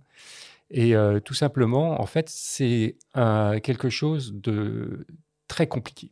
Et euh, j'avais discuté avec un, psychologue du sport qui me disait, il est possible que le, golf soit le sport le plus difficile à gérer. Au niveau mental? Mental. Tout simplement parce que c'est très long, c'est 18 trous, c'est 4 heures, et la balle ne bouge pas. Donc vous êtes responsable en tout. Un mauvais coup, c'est forcément vous. Et c'est très compliqué. Et en plus, c'est pas qu'un coup. En fait, il y a une multitude de coups. Alors, il faut frapper très fort, évidemment, euh, le plus possible en rythme pour, pour le départ avec ce qu'on appelle la, masse, le, bois. Hein. Et ensuite, il y a toute une multitude de coups autour du green, de finesse, de savoir, de technique. Il faut savoir jouer aussi contre le vent. Si on fait des balles basses, balles hautes, euh, en draw, en fade. Donc, c'est extrêmement technique. Et biomécaniquement, c'est hyper intéressant. Donc c'est quelque chose que vraiment qui m'a beaucoup intéressé. Et euh, voilà, et avec Jules, nous sommes, nous sommes bien amusés. Nous n'étions pas des enfants très sages, si je peux dire, parce que nous, avons un peu un caractère. Et euh, ensuite, pour finir avec le triathlon, effectivement, euh, Jules, un jour, je, je, crois que c'était un repas de Noël, nous étions à table en famille, et il nous dit, je vais me mettre au triathlon. Et on éclate de rire avec, euh, évidemment, euh, sa mère et, sa sœur. Et euh, on dit, mais Jules, tu ne sais pas nager. enfin, il nage comme tous les gamins, un peu comme ça. Il a dit, non, non, mais c'est bon. Et on, on, continue de rire. Et il a dit, ça suffit. Et bien aujourd'hui, il est qualifié au championnat du monde. Il va à Hawaï cette année. Voilà. Bah, félicitations à Jules hein, s'il nous écoute. Et toi, qu'est-ce que ça t'apporte, euh, cette pratique, euh, par rapport à ton, dans ton quotidien? Parce que tu communiques aussi là-dessus, sur, Instagram. Euh, donc, ça fait partie un petit peu de, ton monde, de ta personnalité. Et comment tu arrives à, trouver le temps, à dégager le temps de, faire tout ça? Bon, je, vais, je vais faire encore une formule à un porte-pièce. J'essaie de tomber à la période aussi où j'avais plus de boulot, quoi. J'arrivais plus à bosser pour la presse. Donc, quand même, grosse, grosse chute morale, il hein, faut dire ce qui est. et bah, il reste quoi la drogue, ça coûte cher, c'est mal. Il y a beaucoup d'alcool en général dans, la, profession. ou, l'alcool. Bon, moi, me réveiller avec la gueule de bois le matin, j'aime pas trop. crise de foie, c'est pas très agréable. Ou le sport. Et eh ben voilà, je suis tombé dans le sport. Donc aujourd'hui, alors là, en ce moment, je suis un peu fatigué à cause de tout ce que j'ai fait en montagne plus l'Ukraine, mais en général, c'est entre une et deux heures de sport par jour pour pouvoir arriver à un Ironman ouais, pendant 6-9 mois. Alors c'est sûr que ça met de côté un petit peu la vie sociale, euh, c'est compliqué à gérer au niveau vie de famille. Bon, les enfants sont grands, ils sont partis, donc j'ai plus de temps, mais, mais sinon, euh, c'est euh, ouais, c'est une défonce. C'est une défonce. Ça permet, ça permet, ça permet d'avancer. C'est comme, comme pour la photographie, c'est de la défonce. Merci Eric d'avoir partagé tout, ça, tout ça avec nous. Je vais devoir mettre un terme à cette discussion et puis bah, on va attaquer la suite.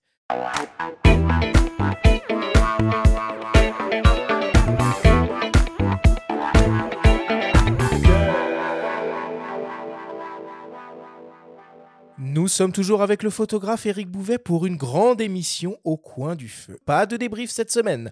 Cela n'aurait évidemment aucun sens d'essayer de résumer la discussion passionnante que nous venons d'avoir avec toi. Par contre, nous avons une petite surprise. Nous avons réussi à pirater ton téléphone portable et tu as quelques messages en absence sur ton répondeur. On te propose évidemment de les écouter. Vous avez sept nouveaux messages. Salut Eric, c'est Jean-Christophe. Écoute, j'espère que tu vas bien. Bon, c'est encore raté pour échanger nos derniers livres, mais on va y arriver. Si un jour tu passes dans le 11e lors de ton entraînement pour le triathlon des Jeux Olympiques de Paris, écoute, n'hésite pas à passer un coup de fil, quoi. Sinon, bah écoute, euh, on va sans doute se retrouver un de ces jours dans un stage ou ailleurs ou dans des prises de vue. Bon, je vais peut-être faire un stage sur comment recadrer ces photos. Alors, bien sûr, je compte sur toi. Bon, allez, ciao, à bientôt. Courage et fais gaffe. Coucou mon papa. Il y a de nombreuses années de ça, on était à la campagne. J'étais toute petite et tu m'as réveillée en plein milieu de la nuit. Tu m'as emmenée dans la forêt. Et je savais pas trop ce qui se passait, mais bon, j'avais confiance. À un moment, on s'est arrêté, t'as reculé de trois pas et t'as éteint la lumière. Et là, du coup, je me suis sentie toute seule et j'avais peur et je bougeais pas. Puis mes yeux tout doucement sont habitués à l'obscurité. Et puis, je me suis mise à reconnaître des bruits, plein de petits bruits de, la vie. Et c'était complètement magique. Et je crois que c'est le souvenir le plus lointain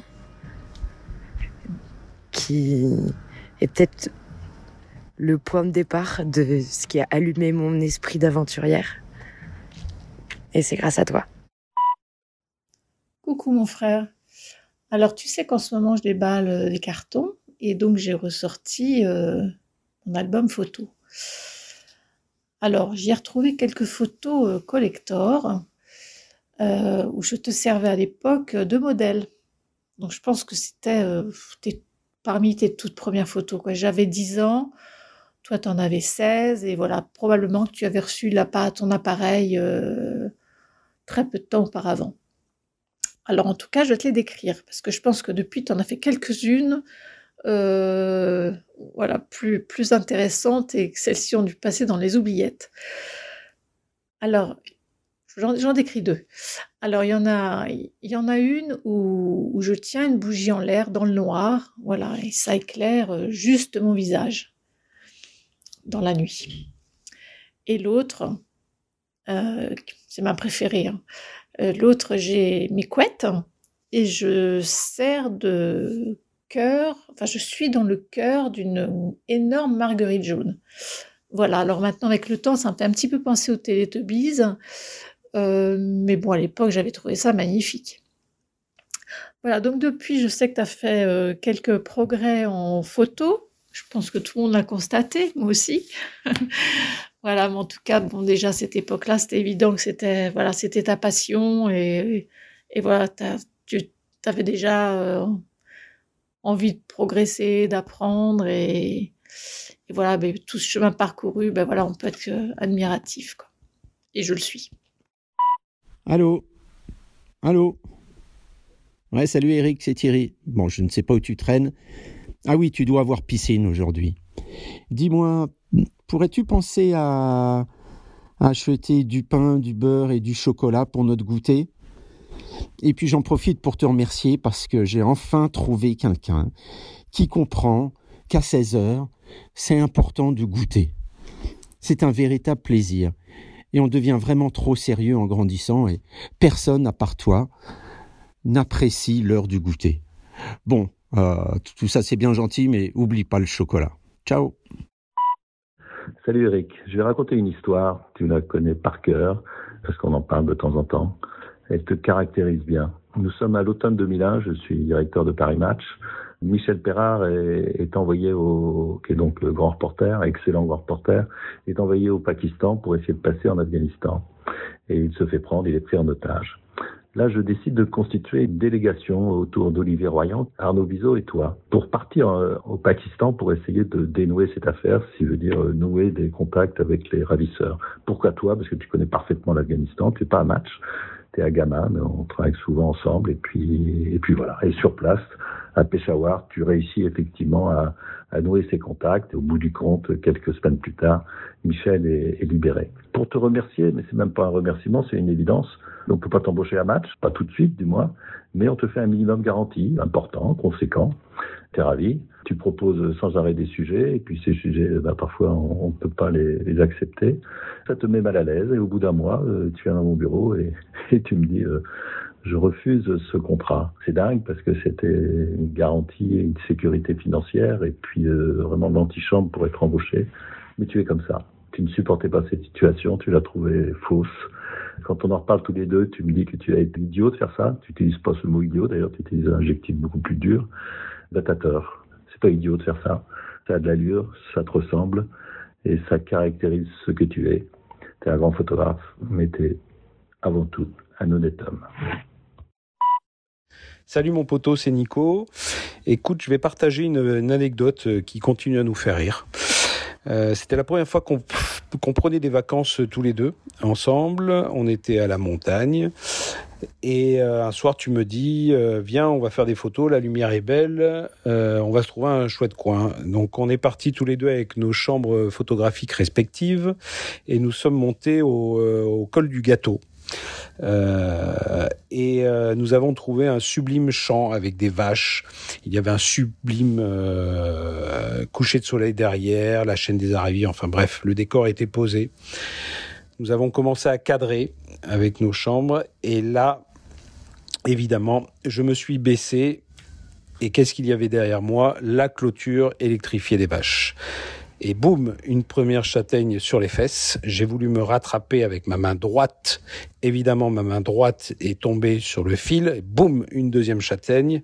Ma main gauche a suivi sur ce fil. Boum, une troisième châtaigne. Et là, j'ai entendu derrière moi quelqu'un qui rigolait comme une baleine. C'était toi.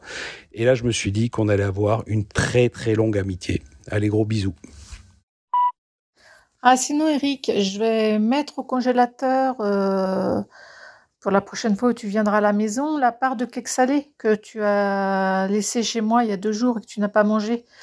Voilà, je pense que tu n'apprécies toujours pas ma gastronomie, mais bon, je suis persévérante et ça va venir, tu vas voir, ça va venir. Coucou papa. Depuis toujours, notre petit rêve, c'était qu'on fasse un safari, que tu m'emmènes voir les animaux. Mais je crois que mon rêve, il a un peu changé. Et je crois que j'aimerais bien que toi et moi, on grimpe le Mont Blanc ensemble. Suivant, dièse, effacer, 3, rappeler, 5, réécouter, 1, archiver, 2.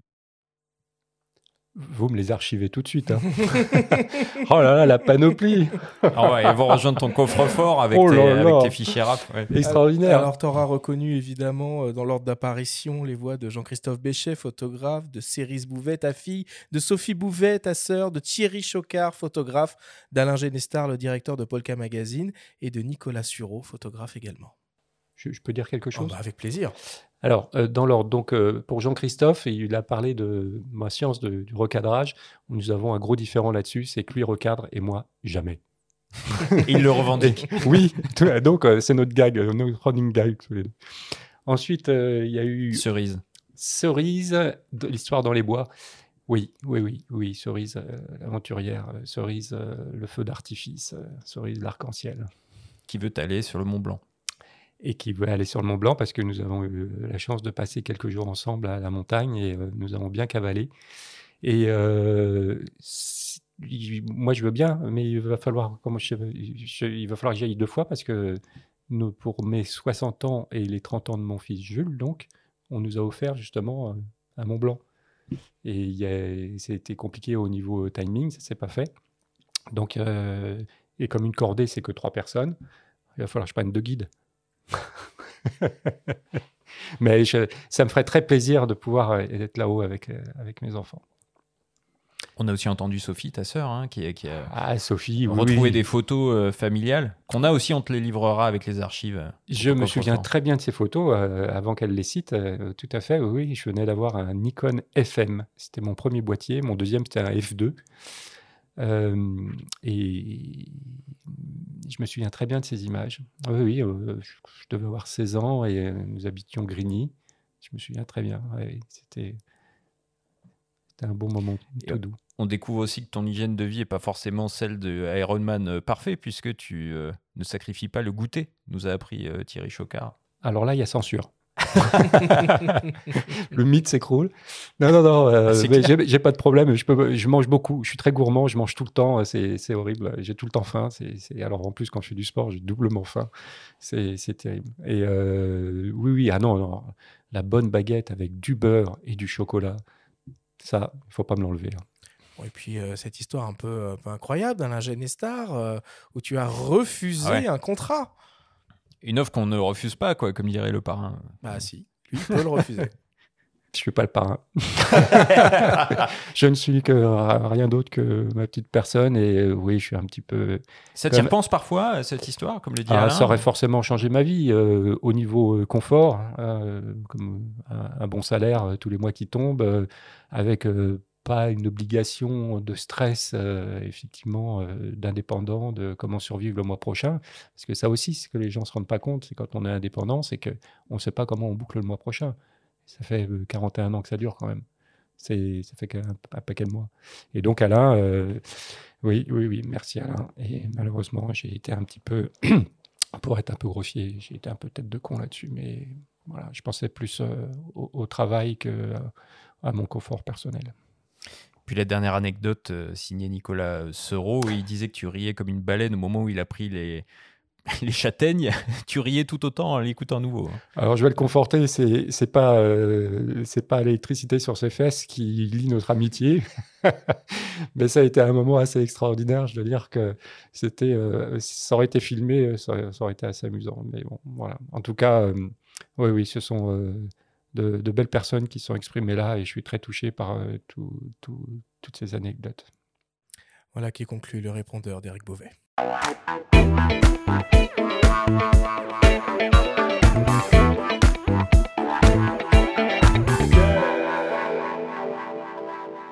Il est temps de passer à la dernière partie de cette émission et d'attaquer le traditionnel quiz.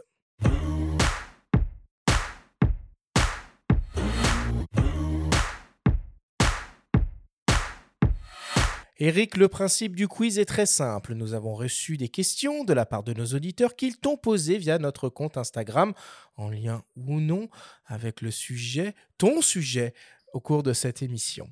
Nous en avons sélectionné quelques-unes et tu vas avoir seulement 30 secondes et pas une de plus pour tenter d'y répondre le plus clairement et objectivement possible. Eric, as-tu bien compris la consigne? Non. eh ben, on va quand même, on va quand même commencer avec une première question qui nous vient d'un dénommé euh, Herman Kambala.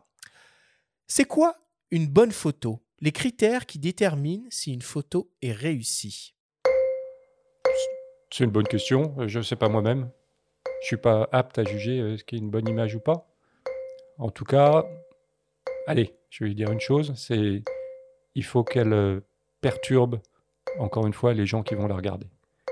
Il faut que les gens se questionnent. Voilà, c'est ça le truc. Si les gens se questionnent sur la photo que tu as fait, voilà, c'est réussi. C'est ça que tu cherches à chaque fois de faire? Ah, c'est c'est- c'est trop dur de le faire à chaque fois, mais je pense que c'est propre, c'est c'est le rapport. Et il y en a une qui te vient à l'esprit concernant ton travail comme ça? Non, malheureusement, j'en ai pas fait. Pas encore. Enfin, j'espère quelques-unes, mais bon, euh, non, c'est pas à moi, encore une fois, de juger mon propre travail. Deuxième question qui nous vient de Célic95, ou plutôt une petite série de questions. Est-ce qu'un photographe de guerre peut tout photographier? Où est-ce que tu places le curseur, la limite? Alors, là-dessus, j'ai une base qui est très, qui est très simple, c'est que les gens que je photographie sur des conflits, ces gens-là vont rester pour l'éternité. Ils vont rester dans les livres d'histoire. Donc, je me dois de faire attention à eux et de les photographier avec dignité. Voilà, c'est un mot que je reviens souvent. euh, les gens vont se dire, ah ça y est, elle ressort sa soupe. Mais c'est ça, c'est extrêmement important. La dignité des gens, c'est de faire attention à eux. D'où ma censure. Je suis censuré, hein. Tu peux quand même terminer ta phrase hein, si tu On a souhaites, compris hein. l'essentiel. Non, la censure, euh, tu, tu feras ce que tu voudras, mais euh, je me, suis, comme je le disais, beaucoup censuré dans ma vie. Et en fait, ça a été une erreur quelque part. Parce que tout simplement, c'est que euh, moi, ce que je voyais était souvent assez dur, ignoble. Et je me suis dit, OK, encore une fois, les gens qui vont voir les images n'ont pas à supporter ce que je vois moi. Ce qui a été une erreur. Parce que tout simplement, c'est que les images qu'on ne pouvait pas sortir sur le moment même à chaud, on peut les sortir plus tard, 5 ans, 10 ans plus tard, parce que la société change, le regard sur les images change, et l'histoire, elle, elle reste. On a besoin. Moi, ce qui me plaît aujourd'hui, c'est que j'ai des ethnologues qui m'appellent, j'ai des historiens qui m'appellent. Donc, voilà, ces faits-là, le- l'exemple le plus simple que je donne toujours, c'est quand les Américains sont arrivés dans les camps de concentration euh, en Pologne, en Allemagne, s'ils avaient dit, évidemment, c'est quelque chose, certainement, une des choses les plus horribles qui a pu exister, ah non, c'est trop horrible, on ne peut pas faire de photos. Aujourd'hui, si ces images n'existaient pas, il y aurait des gens pour dire, ça n'a pas existé. Et là, la photo sert de preuve. Ou est-ce que tu penses ça désormais parce que à l'époque, sur les mêmes scènes, d'autres euh, confrères euh, ou consoeurs ont pu prendre ces images que toi t'as pas pris? Euh, j'ai pas trop eu ce. Il faudrait que je cherche dans ma tête, mais non, je vois pas ça. Non, c'est plus les fois où moi je me suis trouvé tout seul devant, euh, devant ces, moments-là. Je, pense euh, aux, famines au, Soudan et en Somalie, où euh, je suis remonté dans ce petit avion blanc euh, avec euh, trois occidentaux, où nous sommes arrivés à l'épicentre de, de la de la famine à Baidoa, qui était donc en, Somalie. Nous étions les premiers à arriver là. Et je peux vous, dire, je peux vous assurer que là, je sais ce que ça veut dire que de devenir fou, de perdre la raison. Et on est remonté, on pleurait, on pleurait, on n'arrêtait pas de pleurer. C'était inimaginable. Et j'ai pas, j'ai fait très très peu d'images, j'ai fait des très mauvaises images, j'ai, pratiquement rien fait. Et il y a d'ailleurs un photographe qui avait mis fin à ses jours après avoir pris une photo d'un un petit enfant et d'un vautour en arrière-plan. Oui, mais c'était pour d'autres euh, raisons, parce qu'il avait été très critiqué, alors qu'en Ouais. fait, cette photo, les parents étaient à côté, euh, c'était une photo au télé qui était... euh, donc on a l'impression que le vautour est là, mais la petite fille n'est pas toute seule, il y a ses parents qui Ouais, sont mais pas ce contexte-là, enfin, on l'a pas, nous. Ouais, oui, oui, et donc... euh, non, non, oui, euh, Carter. Oui, non, c'est c'est- c'est- c'est tragique, le pauvre... euh, Bon, troisième question qui nous vient d'une dénommée euh, Ju- Julie Perret. Comment faites-vous pour concilier les Ironman et le photojournalisme? Il y a un blanc. Ah, le photojournalisme, comme je disais tout à l'heure, euh, en fait, euh, c'est à peine 1% du temps la prise de vue. Malheureusement, je voudrais bien que ce soit 99%, ce serait chic. Donc, du coup, euh, j'ai beaucoup de temps pour travailler, chercher, monter des histoires, et puis pour faire du sport. Puis c'est des vases communicants, donc finalement l'un alimente Ah, ça l'autre ou pas, décharge. ou pas du tout? C'est une grosse décharge. Moi, j'ai besoin de me décharger parce que c'est beaucoup de stress euh, de ne pas savoir comment on va s'en sort le mois prochain, tout simplement. Quatrième question qui nous vient d'un dénommé Voodoo Child. Voodoo Child, pourquoi pas? Y De Jimi des... Hendrix. oui, c'est ça. Y a-t-il des travaux de la jeune génération de reporters qui te parlent? Ah oui, énormément. Alors là, ça va être très simple, c'est que euh, ça va durer plus de 30 secondes. Tant Le, le comment ça s'appelle le, Moi, ma première chute, c'est quand numérique, Internet sont arrivés. J'avais 40 ans, 20 ans de boulot, j'étais au firmament, tout allait bien. C'est arrivé, nouvelle génération, Internet numérique, la mort des grosses agences, la mort des- de- du système tel qu'il existait avant, le photojournalisme tel qu'il existait avant. Grosse mutation. Nouveaux matériaux, avec beaucoup plus de possibilités de travail, hein, de- d'expression, si je peux dire. Et du coup, cette génération a apporté un autre regard. Et là, il y a encore une autre génération qui arrive. Je suis vraiment très vieux à voir toutes ces générations. Et du coup, cette nouvelle génération-là, ils sont euh, encore, euh, je trouve, parce que ils apportent une maturité par rapport à, à- à ce qui est arrivé en 2000, euh, où c'était, je dois dire, un petit peu tout et n'importe quoi. Et aujourd'hui, là, c'est vraiment très fort. Alors, je vais en citer deux, par exemple, qui étaient à, en Ukraine. Euh, Chloé Charoc, par exemple. Qui bosse pour Le Monde, euh. Voilà. Ouais. Et, euh, et Raphaël Yagodzabe, le fils d'Alfred, au- autant connu. Mm. voire, et du coup, euh, voilà, ce sont euh, deux regards que j'ai beaucoup appréciés. Il y a aussi des regards de, photographes d'agences télégraphiques qui ont pris beaucoup de maturité, qui travaillent extrêmement bien. Euh, je suis vraiment abasourdi par, cette, ce- par, travail qui est, fourni. Alors, tout ça pour dire en fait que ça m'a tué. hein, en 2000, ça m'a fait plonger. C'était mon premier. là, j'ai bu le bouillon. Mais par contre, ça m'a fait redécouvrir la photo. Pour moi, avant, il y avait le photojournalisme, point barre. Il n'y avait pas grand-chose d'autre qui m'intéressait. Je passais mon temps dans les avions, je voyageais tout le temps, euh, j'étais bien payé, j'avais euh, les couvertures de Time Magazine, euh, du page dans Life ou Stern. Enfin bon, pourquoi Pas de remise en question, pas besoin. Et puis, j'avais pas de critique. Personne me disait que c'était pas bien ou qu'il fallait. Donc, tout roulait. Gros bouillon, pouf, remise en question. Découvrir effectivement qu'il y a autre chose, euh, photographie documentaire, d'auteur, de la photographie contemporaine, dans les musées, euh, la culture. Et c'est là où j'en viens au, point fort, c'est que c'est la culture. Voilà. C'est pas la technique qui est intéressante en photographie, c'est la culture. Et ça, dans les workshops, ils, ont, ils comprennent très bien parce que je fais ça de manière didactique et ça, ça marche très bien. Donc euh, voilà. Dernier petit conseil, effectivement, pour la- on me posait la question tout à l'heure, euh, c'est ça, Enfin, la culture. Cultivez-vous quoi. Cinquième question, qui nous vient de Good Karma 46. Tu as déjà écrit un récit jusqu'au bout. Tu n'es pas tenté de reprendre la plume pour partager tes expériences de terrain? Alors, je serais tenté de repartir avec des commandos russes, par contre. ouais. bon, euh, j'ai le foie qui est mal en point maintenant, donc ce serait compliqué. Euh, la plume, c'est un exercice où je suis extrêmement jaloux, en fait, de mes petits camarades qui savent écrire. Je suis euh, amoureux de lire euh, des textes aussi bien sur le journalisme que euh, des textes, que des livres classiques ou des romans d'aujourd'hui. Donc je suis très jaloux et je voudrais bien, mais je ne sais pas si bien écrire, malheureusement. Prends un Jean Hatzfeld dans tes bagages, non? Un mec comme Eh ça. ouais, c'est écrire. brillant, Jean, quelle plume extraordinaire. Et enfin, pour terminer, une question de mes soins, une question qui tue. Si tu avais accès à une machine à remonter le temps, quel événement de l'histoire tu aimerais pouvoir documenter avec ton appareil photo?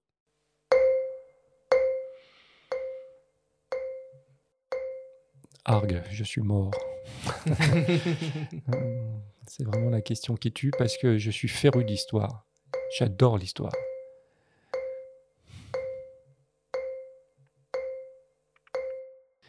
Je vais, je botter en touche, je vais prendre un événement. Alors, c'est difficilement. euh, je ne veux pas dire que je suis athée, mais je crois en rien. Mais je, crois que la, la, création euh, sur Terre, euh, vue par Dieu en sept jours, c'est quand même une sacrée belle aventure. si ça a été vrai comme ça, je, veux bien, je veux bien la revivre. voilà. Voilà qui conclut le quiz.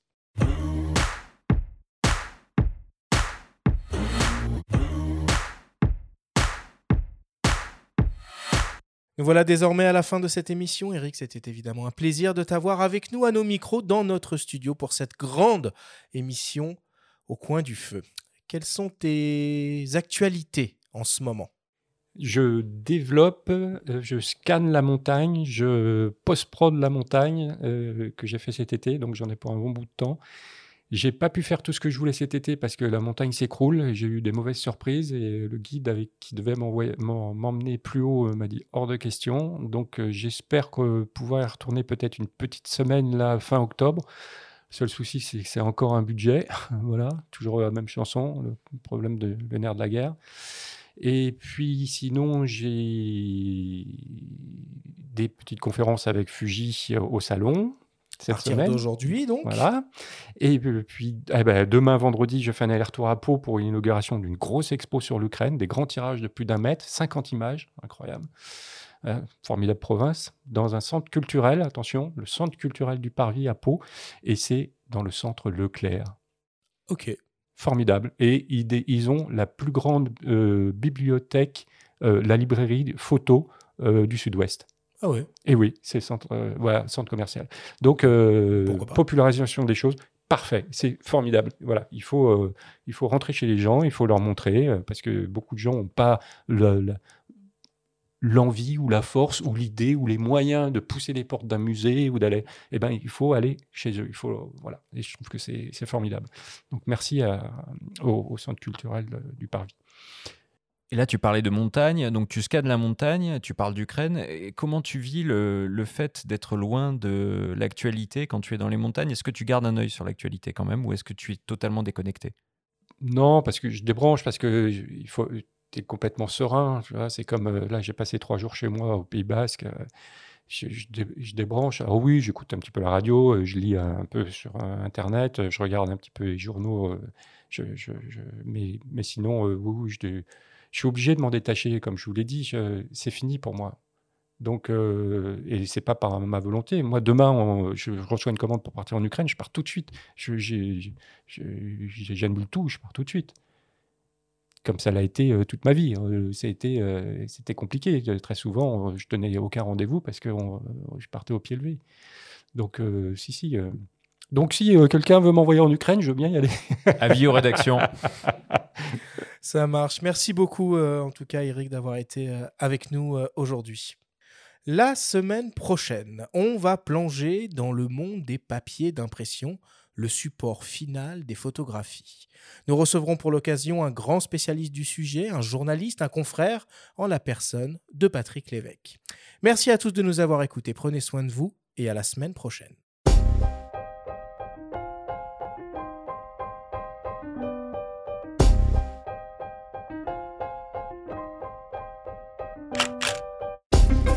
C'était Faut pas pousser les ISO, le podcast entièrement dédié à l'image pour tous les passionnés de photos et de vidéos. Toutes les semaines, retrouvez Arthur Azoulay, Benjamin Favier et leurs invités pour parler de sujets matos, techniques et inspiration. Cet épisode vous a été présenté par Fujifilm et sa gamme d'appareils GFX, le grand format numérique pour tous. Abonnez-vous à notre chaîne et retrouvez l'intégralité de nos émissions depuis toutes les plateformes comme Spotify, Apple Podcasts, Google Podcasts, Deezer, Amazon Music et YouTube. Si vous aimez notre podcast, n'hésitez pas à liker et à nous laisser un petit commentaire.